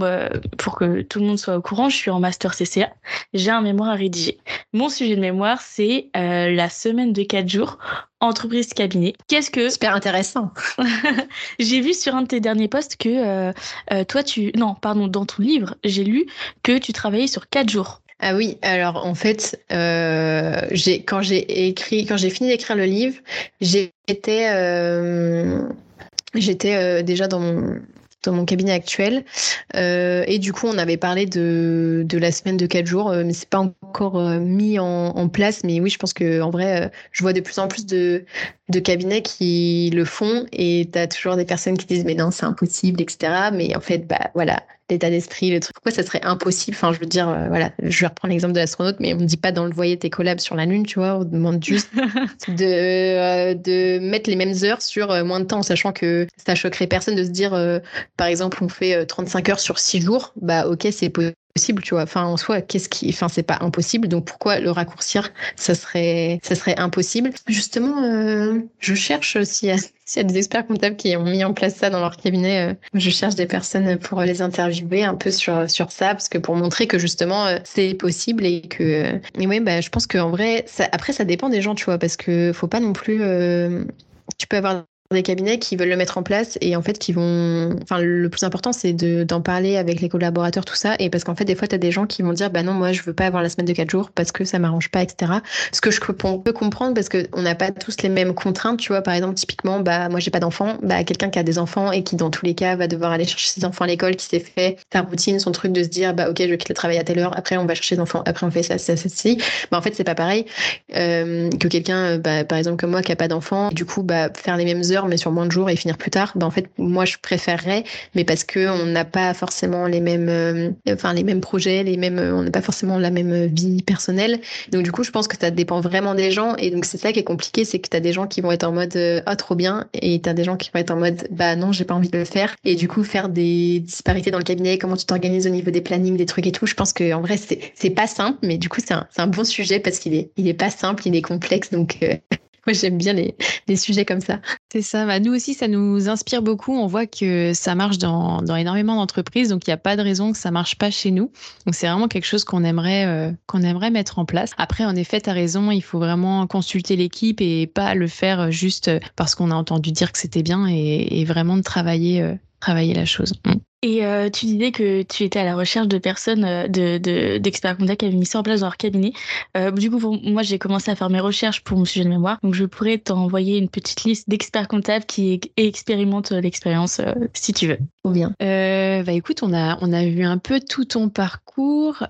donc, aujourd'hui, tu es encore en cabinet et en même temps, tu fais tous ces projets. tu as sûrement de, des bonnes pratiques à nous partager sur l'organisation, comment tu gères ton temps parce que En effet, moi j'aime bien dire qu'on a tous le même temps. Donc euh, quelqu'un qui dit j'ai pas le temps, en fait c'est pas que t'as pas le temps, c'est que tu choisis euh, là où tu mets ton temps. Et du coup, comment euh, toi tu gères tout ça au quotidien? Bah c'est ça, mais je pense qu'on se rejoint. T'avais dû voir aussi, j'avais fait un post il y a quelques temps pour dire. Enfin après c'est un peu voilà toujours je déteste les personnes qui disent j'ai pas le temps. je vous déteste pas. Hein. C'est humain de dire ça, mais n'empêche que pareil dans l'histoire de l'état d'esprit et tout, c'est de se dire il y a des trucs qu'on peut pas contrôler. On est d'accord, mais souvent on dit c'est toujours la faute des autres. Et là en l'occurrence c'est j'ai pas le temps, donc c'est pas de ma entre guillemets c'est pas de ma responsabilité. Euh, c'est juste que j'ai pas le temps de faire ça. Mais par contre je passe tous les soirs euh, trois heures sur mon téléphone à regarder des TikTok, tu vois. Enfin en fait, euh, mais en fait tu peux être ok avec ça, tu vois. Moi aussi, enfin des fois je scroll sur Instagram ou sur LinkedIn ou je regarde des vidéos YouTube, mais c'est juste que je sais que je suis en train de faire ça et j'assume que bah oui j'ai fait ça alors que j'avais autre chose à faire peut-être et du coup j'assume que que bah oui des fois j'ai la flemme et tu vois genre comme tout le monde c'est normal. Contrairement à plein de personnes, je pense, enfin surtout les experts comptables, on dit bon bah la semaine, en vrai, euh, euh, ça se ressemble pas d'une semaine sur l'autre, c'est complètement différent. Bah moi c'est pas complètement différent parce que bah, déjà j'ai une bonne partie de mon temps qui est euh, prise par le taf, mais mes jours et mes semaines se ressemblent et ça passe très vite d'ailleurs. Mais c'est pour ça que en fait faire plus confiance au process et en fait plus me dire bah tu vois par exemple je publie trois fois par semaine sur LinkedIn, je fais un épisode de podcast par semaine. Là j'essaie de reprendre les articles de blog, d'en faire un par semaine. Enfin en fait d'être plus dans cette optique de je produis, je produis et en fait après bon j'en ferai de la promotion etc. Moi je sais que j'ai fait euh, ce que j'avais à faire entre guillemets. Donc personne n'ose intéresser de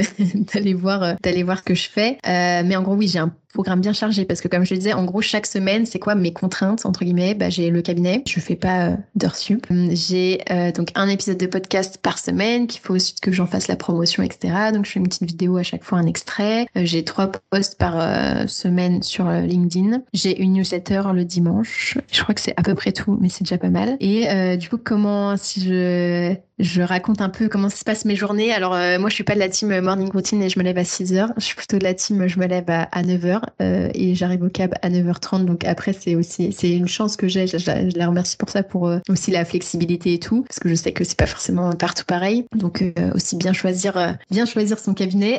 mais moi, oui, je suis plutôt la team. je me lève à 9h, je mets la musique à fond, je me prépare en 10 minutes, je prends mon vélo, j'arrive à 9h30. Donc contrairement à beaucoup de gens où en fait la plupart des gens, je pense quand ils arrivent au boulot, ça fait genre 1h, 1h30, 2h qu'ils sont levés. Tu vois, surtout quand t'as des enfants, tu dois te lever ultra tôt. Moi, c'est genre je viens de sortir du lit, quoi, genre euh, direct euh, dans l'action, genre il n'y a pas de temps à perdre, tu vois. Donc du coup, je, je taffe, euh, bah, des fois, forcément, ça m'arrive des fois le midi de faire des trucs, genre de répondre à des mails, à des messages et tout. Ça, c'est quelque chose qui me frustre un peu, c'est qu'en fait, je reçois beaucoup de messages, tout ça, et du coup, des fois, j'ai, je peux, je peux pas, non, je prends pas aussi le temps de répondre à tout le monde, mais du coup, je sais que c'est pas, c'est pas top, mais des fois, en fait, j'essaie de penser à moi aussi de me dire, parce qu'en fait, sinon, je ferais que ça de la journée, de répondre à, des mails, à des messages, et du coup, je m'excuse encore s'il y a des gens qui, à qui j'ai pas répondu, mais n'hésitez pas à me relancer. Enfin, en fait, souvent, surtout quand c'est des messages longs, en fait, du coup, justement, vu que je me dis à la personne, elle a pris son, le temps d'écrire et tout, je me dis, bon, bah, faut vraiment que je me pose pour écrire, pour répondre. Et au final, souvent, ces, ces messages-là où je finis par ne pas répondre parce qu'en fait, j'ai zappé et je pense à d'autres trucs et voilà, et j'ai d'autres messages qui arrivent et des trucs. Mais n'hésitez pas à me relancer si je ne réponds pas à vos messages. J'essaie de répondre à tout le monde, mais c'est vrai que des fois c'est pas facile. Donc euh, le midi, ouais, ça m'arrive de faire euh, de faire euh, quelques trucs. Donc après, bah, après-midi, je taffe et après, donc je finis plus tard du coup, mais parce que je commence plus tard, donc c'est un choix aussi. Enfin moi, du coup, je suis plus à travailler le soir que que le matin. Donc on va dire que je finis à 18h30, donc le temps de rentrer chez moi, tout ça, machin. Me poser doit être 19h. Donc le mardi et le jeudi, je vais à la salle genre à 20h. Donc du coup, de 18 à 19, j'essaye de faire, bah je sais pas, d'avancer sur sur tout ce que j'ai à faire et j'ai beaucoup de choses à faire. Et, euh, et, après, je vais à la salle, du coup, le mardi et le jeudi. Là, par exemple, hier, j'y étais et euh, j'y vais avec un ami. On y va genre à 20h, comme ça, il y a moins de monde. C'est un peu les, les nocturnes. Et donc là, par exemple, hier, je suis rentrée genre à 22h45 ou 23h. Et, euh, et après, bah, par exemple, je prends hier, bah, j'ai mangé et, et après, j'ai regardé un petit épisode de, Conan. Pour ceux qui connaissent un animé, j'aime bien les, films policiers. Donc, on regarde ça et après, bah, je dors et après, voilà, la, la journée recommence. Donc, voilà, c'est assez sport et mais en même temps, c'est ce que j'aime aussi. Et le week-end, euh, en général, bah, je fais tout ce qui est podcast, enfin, publier l'épisode de podcast. Alors, on peut les programmer beaucoup en avance, mais moi, je suis plutôt de la team. Je fais, en fait, genre, c'est bête, mais genre j'ai une routine quand même et tout. Mais en fait, j'ai tellement de trucs à faire que je suis obligée d'être tout le temps genre, euh, ok, y a, ah oui, il y a ça à faire demain. La plupart du temps, euh, même si j'ai des idées de posting de trucs, c'est genre, oh là là, putain, faut que je poste demain, je sais pas encore ce que je vais poster. Et du coup, je genre, il est 23h, je suis en mode, qu'est-ce que je vais prendre? Ok, vas-y, je fais ça, je fais vite fait. Et en fait, c'est ça aussi, c'est le fait de de se dire fait est mieux que parfait ou en fait je vais pas genre passer trois heures à faire un truc. Euh, même là je me dis je relis des articles de blog des fois que j'ai écrit au tout début parce que enfin, forcément c'est le tout début et tout. Je me dis en vrai ils sont pas très bien écrits ou truc ou comme je disais où je me relis pas. Des fois il y a des grosses fautes ou je sais pas il y a une lettre euh, qui est comme ça genre je sais pas pourquoi ou la phrase est pas finie ou tu vois je me dis genre en vrai c'est pas ouf mais en fait dans, dans, le process de genre ça sort t'es trop dans le contrôle de regarder à chaque fois que tout soit parfait et tout bah, en final les trucs ça sort pas. Et, et je peux pas même tu vois par exemple pour les épisodes de podcast, bah, je les... donc comment je m'organise ça pour ça parce que je spoiler alerte, je ne tourne pas toutes les semaines un épisode de podcast. Euh, bah en fait je prends bah là tu vois par exemple il y a deux semaines j'étais enfin j'ai pris une semaine de congé où j'ai été à Paris et du coup je tourne genre je book tous les toutes les interviews donc j'en ai tourné genre 6 et du coup j'en ai d'avance. Et du coup chaque semaine au final ça me prend pas tant de temps que ça parce que j'ai juste à je fais pas le montage, j'ai délégué à un, un freelance donc en fait j'ai juste à télécharger le truc, à le mettre, à faire la vignette le truc. Donc au final ça me prend genre une heure par semaine euh, au quotidien parce que j'ai pas le, le, tournage. Mais par exemple, je ne réécoute pas euh, l'épisode après qu'il soit monté parce que aussi moi c'est l'idée du podcast c'est que ça soit naturel qu'il n'y ait pas trop de montage de pas forcément garder les meilleurs moments parce que bah, les meilleurs moments pour moi sont pas forcément les meilleurs moments pour quelqu'un d'autre. Tu vois, par exemple, je sais pas, euh, un expert comptable, le moment où on explique ce que c'est une période fiscale, je pense que ça n'a pas ultra l'intéressé. Par contre, quelqu'un qui est en DCG, ah, mais c'est quoi la période fiscale? Je connaissais pas, tu vois. Donc, en fait, ce qui est intéressant pour quelqu'un peut ne pas être intéressant pour l'autre et vice versa. En général, il euh, n'y a pas de, on dit pas de grosses bêtises, de trucs. Il y a peut-être des fois des, des passages où la personne me dit, bah, ça, est-ce que tu pourrais couper, etc. Euh, mais c'est assez rare. Et donc, ce qui fait que souvent, en fait, j'écoute l'épisode de podcast, il sort, je l'ai même pas réécouté, je réécoute peut-être dans la semaine, mais après ceux qui, euh, qui l'écoutent direct à la sortie le dimanche ou le lundi, parce qu'en fait, si j'écoutais, déjà je tourne le truc, si je réécoutais avant montage, après montage, et ça serait bien, hein, mais euh, si on revient au fait que je gère 50 000 trucs à la fois, en fait, je ne peux pas faire ça, je n'ai littéralement pas le temps, et en même temps, j'ai pas trop l'envie, tu vois, je suis plus en mode, bah, je fais confiance. Au pire, s'il y a un passage qui bug un peu, ou bah, en fait, tant pis, mais le temps que ça va me prendre de, déjà, je vais voir ça, ça va me saouler, je vais pas faire mes autres trucs, je vais me concentrer sur résoudre ça qui est peut-être 5 secondes que les gens vont même pas capter. Enfin, en fait, c'est plus d'être dans la logique de on y va et on fait les choses et, et, voilà. Et du coup, le week-end, oui, souvent le samedi, euh, je, du coup, je bosse entre guillemets, même si pour moi c'est pas c'est pas bosser, mais euh, bah, je m'occupe de, tout ça et c'est pas rare de même que j'ai mis mon réveil le dimanche à genre à 9h pour euh, publier l'épisode de podcast parce que j'ai eu la flemme de le faire le samedi, sauf que je sais qu'il y a des gens qui attendent l'épisode, donc je ne veux pas. Tu vois, je me dis, je me mets à la place des gens, je me dis c'est trop frustrant. Si j'ai admettons, un podcast que j'aime bien, ou un youtubeur, ou, quoi qu'est-ce, où t'as la routine de te dire le dimanche matin, ah bah je me lève, après je prends un petit café, truc, j'écoute l'épisode, ou je vais marcher, ou truc, et de me dire, putain, mais il y a pas d'épisode, quoi. Enfin, en fait, ça, me saoulerait trop. Et du coup, je me dis, je peux, je peux pas leur faire ça, tu vois. Donc, même si je suis fatiguée, le truc, vas-y, je vais pas faire de grasse mat, je vais mettre mon réveil à 9h, je vais publier l'épisode pour qu'il soit là à 10h, pour que les gens qui l'attendent, ils soient là. Et après, limite, je vais retourner me coucher, mais euh, j'aurais bien aimé, j'ai essayé en vrai de faire le dimanche où je ne bosse pas, entre guillemets, où je bosse pas, et je fais tout le samedi mais en vrai, mes vieux démons de. Je suis pas très organisée en vrai. Enfin, après, j'ai beaucoup de trucs à faire aussi. Mes vieux démons euh, font que, bah, du coup, des fois, au final, j'ai la flemme le samedi, sauf que, bah, du coup, vu qu'il faut que ça sorte, euh, je vais pas me dire, bah non, le dimanche, je vais rien faire. Faut que je sorte au moins mon podcast et ma newsletter le week-end. Donc, euh, donc, en vrai, je travaille un peu tout le temps, un peu jamais aussi, parce que, bah, en fait, pour moi, comme tu disais, Audrey, euh, c'est pas vraiment du travail, en fait, c'est un plaisir pour moi de faire ça. Donc, donc voilà. Et même au niveau vacances, vois, j'aimerais bien prendre des vraies vacances cette année parce que depuis, bah, du coup, depuis trois ans, genre j'ai pas pris de vraies vacances parce que mes vacances où je passais mon DCG, bah, j'ai fait que réviser, enfin j'ai fait que réviser pour avoir mon DCG. Et bah, mes vacances slash ma pause euh, de cabinet, bah j'ai écrit un livre, j'ai fait mon podcast et tout. Et en vrai, il y a jamais, enfin c'est rare qu'il y ait un jour où genre je touche absolument à rien et tout, mais c'est aussi parce que j'ai envie de le faire. Mais du coup, je me dis que ce serait bien, tu vois, que je déconnecte un peu, genre je sais pas une semaine entière ou quoi, mais je me dis mais une semaine, mais c'est énorme, genre déjà deux jours ça me paraît le bout du monde, quoi. Mais je suis en mode, qu'est-ce que je vais faire? Je vais m'ennuyer, tu vois. Enfin, c'est tellement dans mon quotidien que c'est compliqué pour moi même d'imaginer, de me dire, genre pendant une semaine, tu ne, enfin, quand je dis tu fais rien, c'est genre t'es en vacances comme 90% des gens en fait. Mais je pense que c'est un peu un truc d'entrepreneur. T'as peut-être ça aussi, euh, Audrey. Euh, oui, oui, clairement, on, bosse aussi souvent le, le soir, le week-end. Mais comme tu dis, c'est tu considères pas que c'est du travail quand c'est ta passion? Alors je dis pas que mon travail me passionne tous les jours. Il y a plein de trucs que je fais qui qui sont pas euh, ce que j'aurais envie de faire, mais bon, il faut le faire. Euh, mais il y a aussi quand même une grande partie euh, que j'adore. Et bah, ça revient un petit peu à, à ce que tu disais sur sur la chance. En fait, il y a qu'un seul endroit où la chance arrive avant le travail, et, et c'est dans le dictionnaire. Et j'adore cette phrase parce qu'elle explique bien l'entrepreneuriat. Quand on voit des entrepreneurs qui ont réussi à faire des choses et on se dit ah oui moi aussi j'avais eu cette idée, j'aurais pu le faire. Bah, Bah, oui, tu l'as pas bah, fait. fais-le. tu l'as pas fait et, et fais-le. C'est ça qui est qui est intéressant et, et je pense que c'est important de de montrer qu'il y a quand même du travail et que si on travaille, euh, à un moment donné, on y arrive. Ouais, mais c'est ça, en fait, le plus difficile, euh, c'est pas d'avoir les idées. Je pense qu'il y a plein de gens qui ont, qui ont des idées, mais le plus difficile, c'est de le faire concrètement, comment on fait. Et pour ça, bah, je remercie encore, mais mon conjoint, forcément, euh, il m'a beaucoup aidé parce que lui, il est dans le marketing. Et donc, vu ce que je fais aujourd'hui avec bah, être sur LinkedIn, avoir un site internet, avoir un podcast et tout, forcément, du coup, j'ai eu cette chance-là que tout le monde euh, n'a pas. Enfin, euh, j'aurais pu avoir euh, quelqu'un d'autre qui aurait eu le décès en un an et tout. Et si t'as pas ces connaissances-là, enfin, pour faire que ça perce autant, tu vois, il faut quand même. euh, Ouais, mais c'est pas de la chance, c'est toi qui t'es inscrite sur l'appli de rencontre. C'est ça. C'est pas de la chance. Non, mais et même si on revient euh, au côté entrepreneur, je pense ce qui est un peu dommage, je trouve, c'est que dans les études en général ou et même dans notre cursus, on nous parle pas trop de entrepreneur. Tu vois, quand on dit tu veux faire quel métier plus tard, à aucun moment si tu dis euh, chef d'entreprise. Après, je pense que je sais pas s'il y a des gens qui se disent je veux être chef d'entreprise. Tu vois, à aucun moment c'est une possibilité en fait. On te dit euh, par exemple, bah, je sais pas, tu veux être vétérinaire, tu veux être expert comptable. Et même dans notre cursus, en fait, on nous dit pas genre ouais mais expert comptable en général, en général, donc ça dépend si tu veux un entreprise ou quoi, t'es chef d'entreprise. Et en fait, à aucun moment, on nous dit, quand t'es expert comptable, t'es chef d'entreprise. Et du coup, tu le conscientises même pas.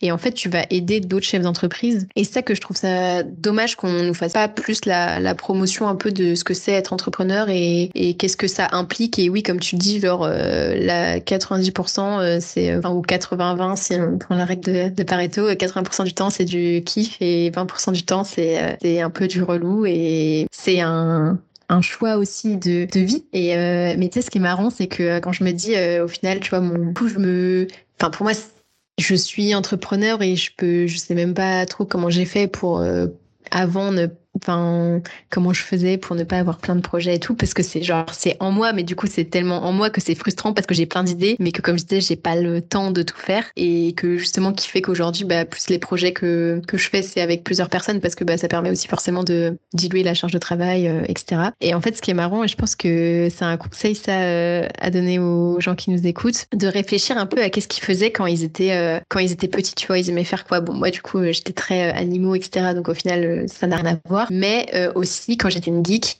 je jouais tout le temps. En fait les jeux auxquels je jouais c'était tout le temps des jeux de gestion. Genre je sais pas si vous vous rappelez genre jeux.fr et tout. Moi j'allais tout le temps dans le truc jeu de gestion. Et en fait genre mais je prenais que des jeux genre gérer une ferme gérer un hôtel gérer un restaurant gérer un spa gérer enfin les trucs de gestion du temps où t'avais des objectifs où après tu choisissais genre t'avais des points tu devais améliorer tel ou tel truc. Mais moi mais genre je passais mes journées à faire ça. Enfin j'avais pas capté mais en fait c'est ça c'est gérer une entreprise en fait c'est être entrepreneur. Mais en fait quand tu joues genre tu t'en rends pas compte. Ou tu sais t'as plein de je sais pas des gens euh, bien le dessin bon voilà après ils deviennent euh, dessinateurs bon c'est un peu cliché mais tu vois des fois les fondamentalement qu'est-ce que t'aimais faire genre quand t'étais petit? Et par exemple sur euh, un jeu notamment de ferme où j'ai joué genre pendant 10 ans j'étais tout le temps sur le forum je répondais tout le temps aux questions des gens. Donc j'avais déjà ce truc de, de vouloir aider les gens de répondre à leurs questions de partager euh, en fait c'est un peu ce que je fais. Et tu vois le côté euh, geek bah je suis quand même pas mal avec les écrans. Et le côté gérer une entreprise que je faisais euh, en virtuel mais genre mais j'adorais ça tu vois. Et même je refaisais euh, dix fois le même jeu pour recommencer au début pour refaire euh, une autre partie et tout. Alors que c'était fondamentalement il allait se passer la même chose. J'allais devoir faire les mêmes choix entre guillemets d'investissement euh, est-ce que je prends un serveur en plus ou est-ce que j'améliore la machine pour qu'elle aille plus vite ou des trucs comme ça. Et en fait quand je me fais la réflexion je me dis mais genre c'était devant mon nez tu vois. Mais sauf qu'à aucun moment on te dit non il n'y a pas quelqu'un qui veut être entrepreneur. Genre euh, bah, c'est quoi entrepreneur? C'est pas un métier? Oui, clairement. Et euh, j'ai envie de dire aussi, c'est pas parce qu'on est salarié qu'on peut pas être entrepreneur.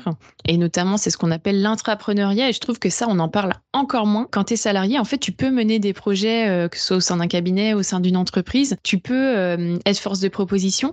Et euh, il faut pas se mettre de barrière là-dessus. Enfin, je pense que chez nous, on a une intrapreneur de qualité qui est Judy. Et bah, si tu veux nous raconter rapidement ce que tu fais comme projet chez nous, c'est enfin, vraiment de l'intrapreneuriat, quoi. Bah oui, avec plaisir. Du coup, chez Lama Comptable, déjà, on a une politique qui fait que le but, c'est que tout le monde soit heureux au travail. Et donc d'avoir la liberté de s'exprimer sur certains projets. C'est pourquoi je suis aujourd'hui sur le, enfin, je parle, j'échange avec vous sur le podcast. À la base, je suis dans les études de compta, mais euh, moi, ce qui m'intéresse, c'est euh, le partage, la enfin, je suis assez curieuse comme toi, Julie, donc ça prend énormément de sens. On essaie d'être actif sur les réseaux. On a des vidéos TikTok. bah pareil, là, on me laisse m'exprimer. Bon, bien sûr, je suis accompagnée parce que moi, j'ai, on va dire un peu la créativité, mais surtout ce qui est gestion, comment on fait, qu'est-ce qu'il faut prévoir, le matériel, tout ça, bah je, je suis pas calée, donc c'est du travail d'équipe. Mais j'ai cette liberté là. pareil faire des posts LinkedIn, euh, travailler sur des projets qui arriveront aussi bientôt. Euh, petit teasing pour les étudiants, euh, on vous prépare quelque chose. Et puis, et puis oui, non, enfin, après il y a des projets perso aussi, mais déjà rien qu'au travail, quand tu peux faire d'autres choses, bah, ça déjà rien que pour la culture d'entreprise, c'est cool parce que ça permet aux gens de rester euh, là où ils sont bien et, euh, puis d'avoir des collaborateurs euh, épanouis. Donc. D'ailleurs, ça me fait penser à un épisode qui est sorti, bah, juste l'épisode avec Mélissa Demandre qui est sorti bah, cette semaine et la semaine dernière, où justement il y a un passage où elle dit en fait, je connais personne qui n'aime pas les projets et qu'en fait euh, les gens ils font tout le temps des projets parce que s'ils ne les font pas dans leur vie pro euh, leur vie perso elle est faite de projets. T'achètes une maison tu te maries tu fais des enfants tu je sais pas tu fais des travaux etc et du coup qu'il faudrait mettre plus de projets dans les entreprises enfin aussi pour que les personnes puissent s'y épanouir mais aussi enfin je pense qu'au niveau euh, implication euh, du, du, salarié pour l'entreprise et le sentiment d'appartenance et tout enfin c'est ultra fort qu'il faut laisser aussi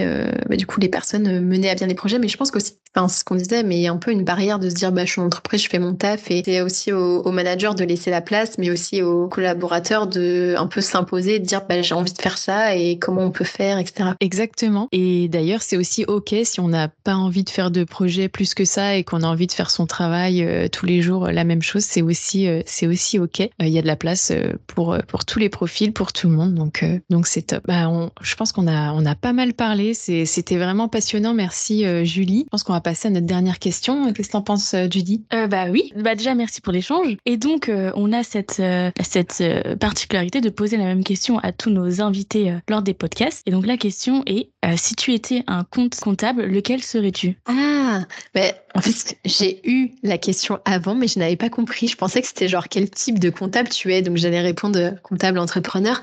Ah quel type de compte je suis?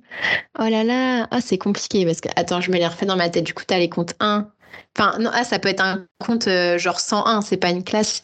Non, c'est pas une classe, un compte. Ok. Oh là là, oh, c'est compliqué. Si j'étais un compte, oh là là, un compte. Alors je sais pas, faut un compte qui monte et qui descend parce que en mode, tu vois, quand t'es entrepreneur, t'as un peu euh, les, comment on dit, les montagnes russes. Euh, t'as des, des, périodes où ça va ultra bien, des périodes où ça va pas du tout bien, des périodes où c'est moyen. Donc je pense que ça va être un compte, euh, je dirais pas un, compte 58 parce qu'il est soldé à la fin, donc c'est pas très bien. Faut que ça soit un compte qui monte et qui descend, mais quand même qui qui monte de plus en plus. Je ne sais pas, je sais pas comme ça, je dirais genre 418 c'est ultra bizarre de répondre ça. Je crois que c'est euh, facture à établir euh, de clients parce que je me dis, ça monte et ça descend. Genre, chaque année, tu as un peu le truc où tu recommences à zéro et potentiellement, tu as de nouveaux projets. Et du coup, euh, c'est un peu quand même client, enfin, en mode, tu produis quelque chose, tu vois. Donc, tu vends quelque chose. Genre, tu as des nouveaux projets chaque année. Ça redémarre un peu à zéro. Peut-être un compte 418, mais avec des clôtures pas forcément annuelles, tu vois. Genre, les blagues de comptable. Genre, à chaque projet, à chaque projet, tu vois, on clôture le 418 et du coup, il y en a un nouveau qui, commence. Et du coup, ça, vu que c'est euh, en relation avec un compte 7, on va dire, ça augmente. Euh, et c'est ultra bizarre euh, comme réponse. Et, et, voilà, c'est des blagues de comptable. Mais Moi, j'adore ta réponse. Merci beaucoup, Julie. Je pense qu'on bah, on, a terminé. moi, j'ai hâte que tout le monde écoute cet épisode et surtout que tout le monde aille, aille acheter ton livre parce qu'il est vraiment chouette. Je l'ai, je l'ai pas lu entièrement, mais j'ai lu quand même pas mal de passages. Et je trouve que ça mêle bien justement la technique, avec euh, le savoir-être aussi, euh, toutes les théories euh, justement qui permettent de bien. Tu dis que t'es pas organisé, mais je pense que tu as quand même été chercher le, savoir qui te permet de, de t'organiser quand même. Et, et, donc je recommande le livre à tout le monde. Et moi, je, bah, du coup, je te remercie aussi pour le podcast. C'était hyper sympa et vraiment trop content d'avoir pu échanger de vive voix sur tous les sujets qu'on a abordés. ça change des petits messages sur LinkedIn et tout, c'est beaucoup plus enrichissant. donc voilà, merci beaucoup. Merci beaucoup à vous. À bientôt, Julie. Salut. Merci d'avoir écouté cet épisode. N'hésitez surtout pas à le partager autour de vous et à nous mettre une bonne note, ça nous fera super plaisir. Et si vous recherchez un poste en cabinet d'expertise comptable, rendez-vous sur lamaconta.co pour voir les dernières offres d'emploi. Si vous avez des besoins sur le recrutement et la marque employeur, toute l'équipe de Lama Compta se tient à votre disposition pour vous accompagner. Nous sommes Jason et Audrey, cofondateurs de Lama Compta. À bientôt sur Génération Comptable.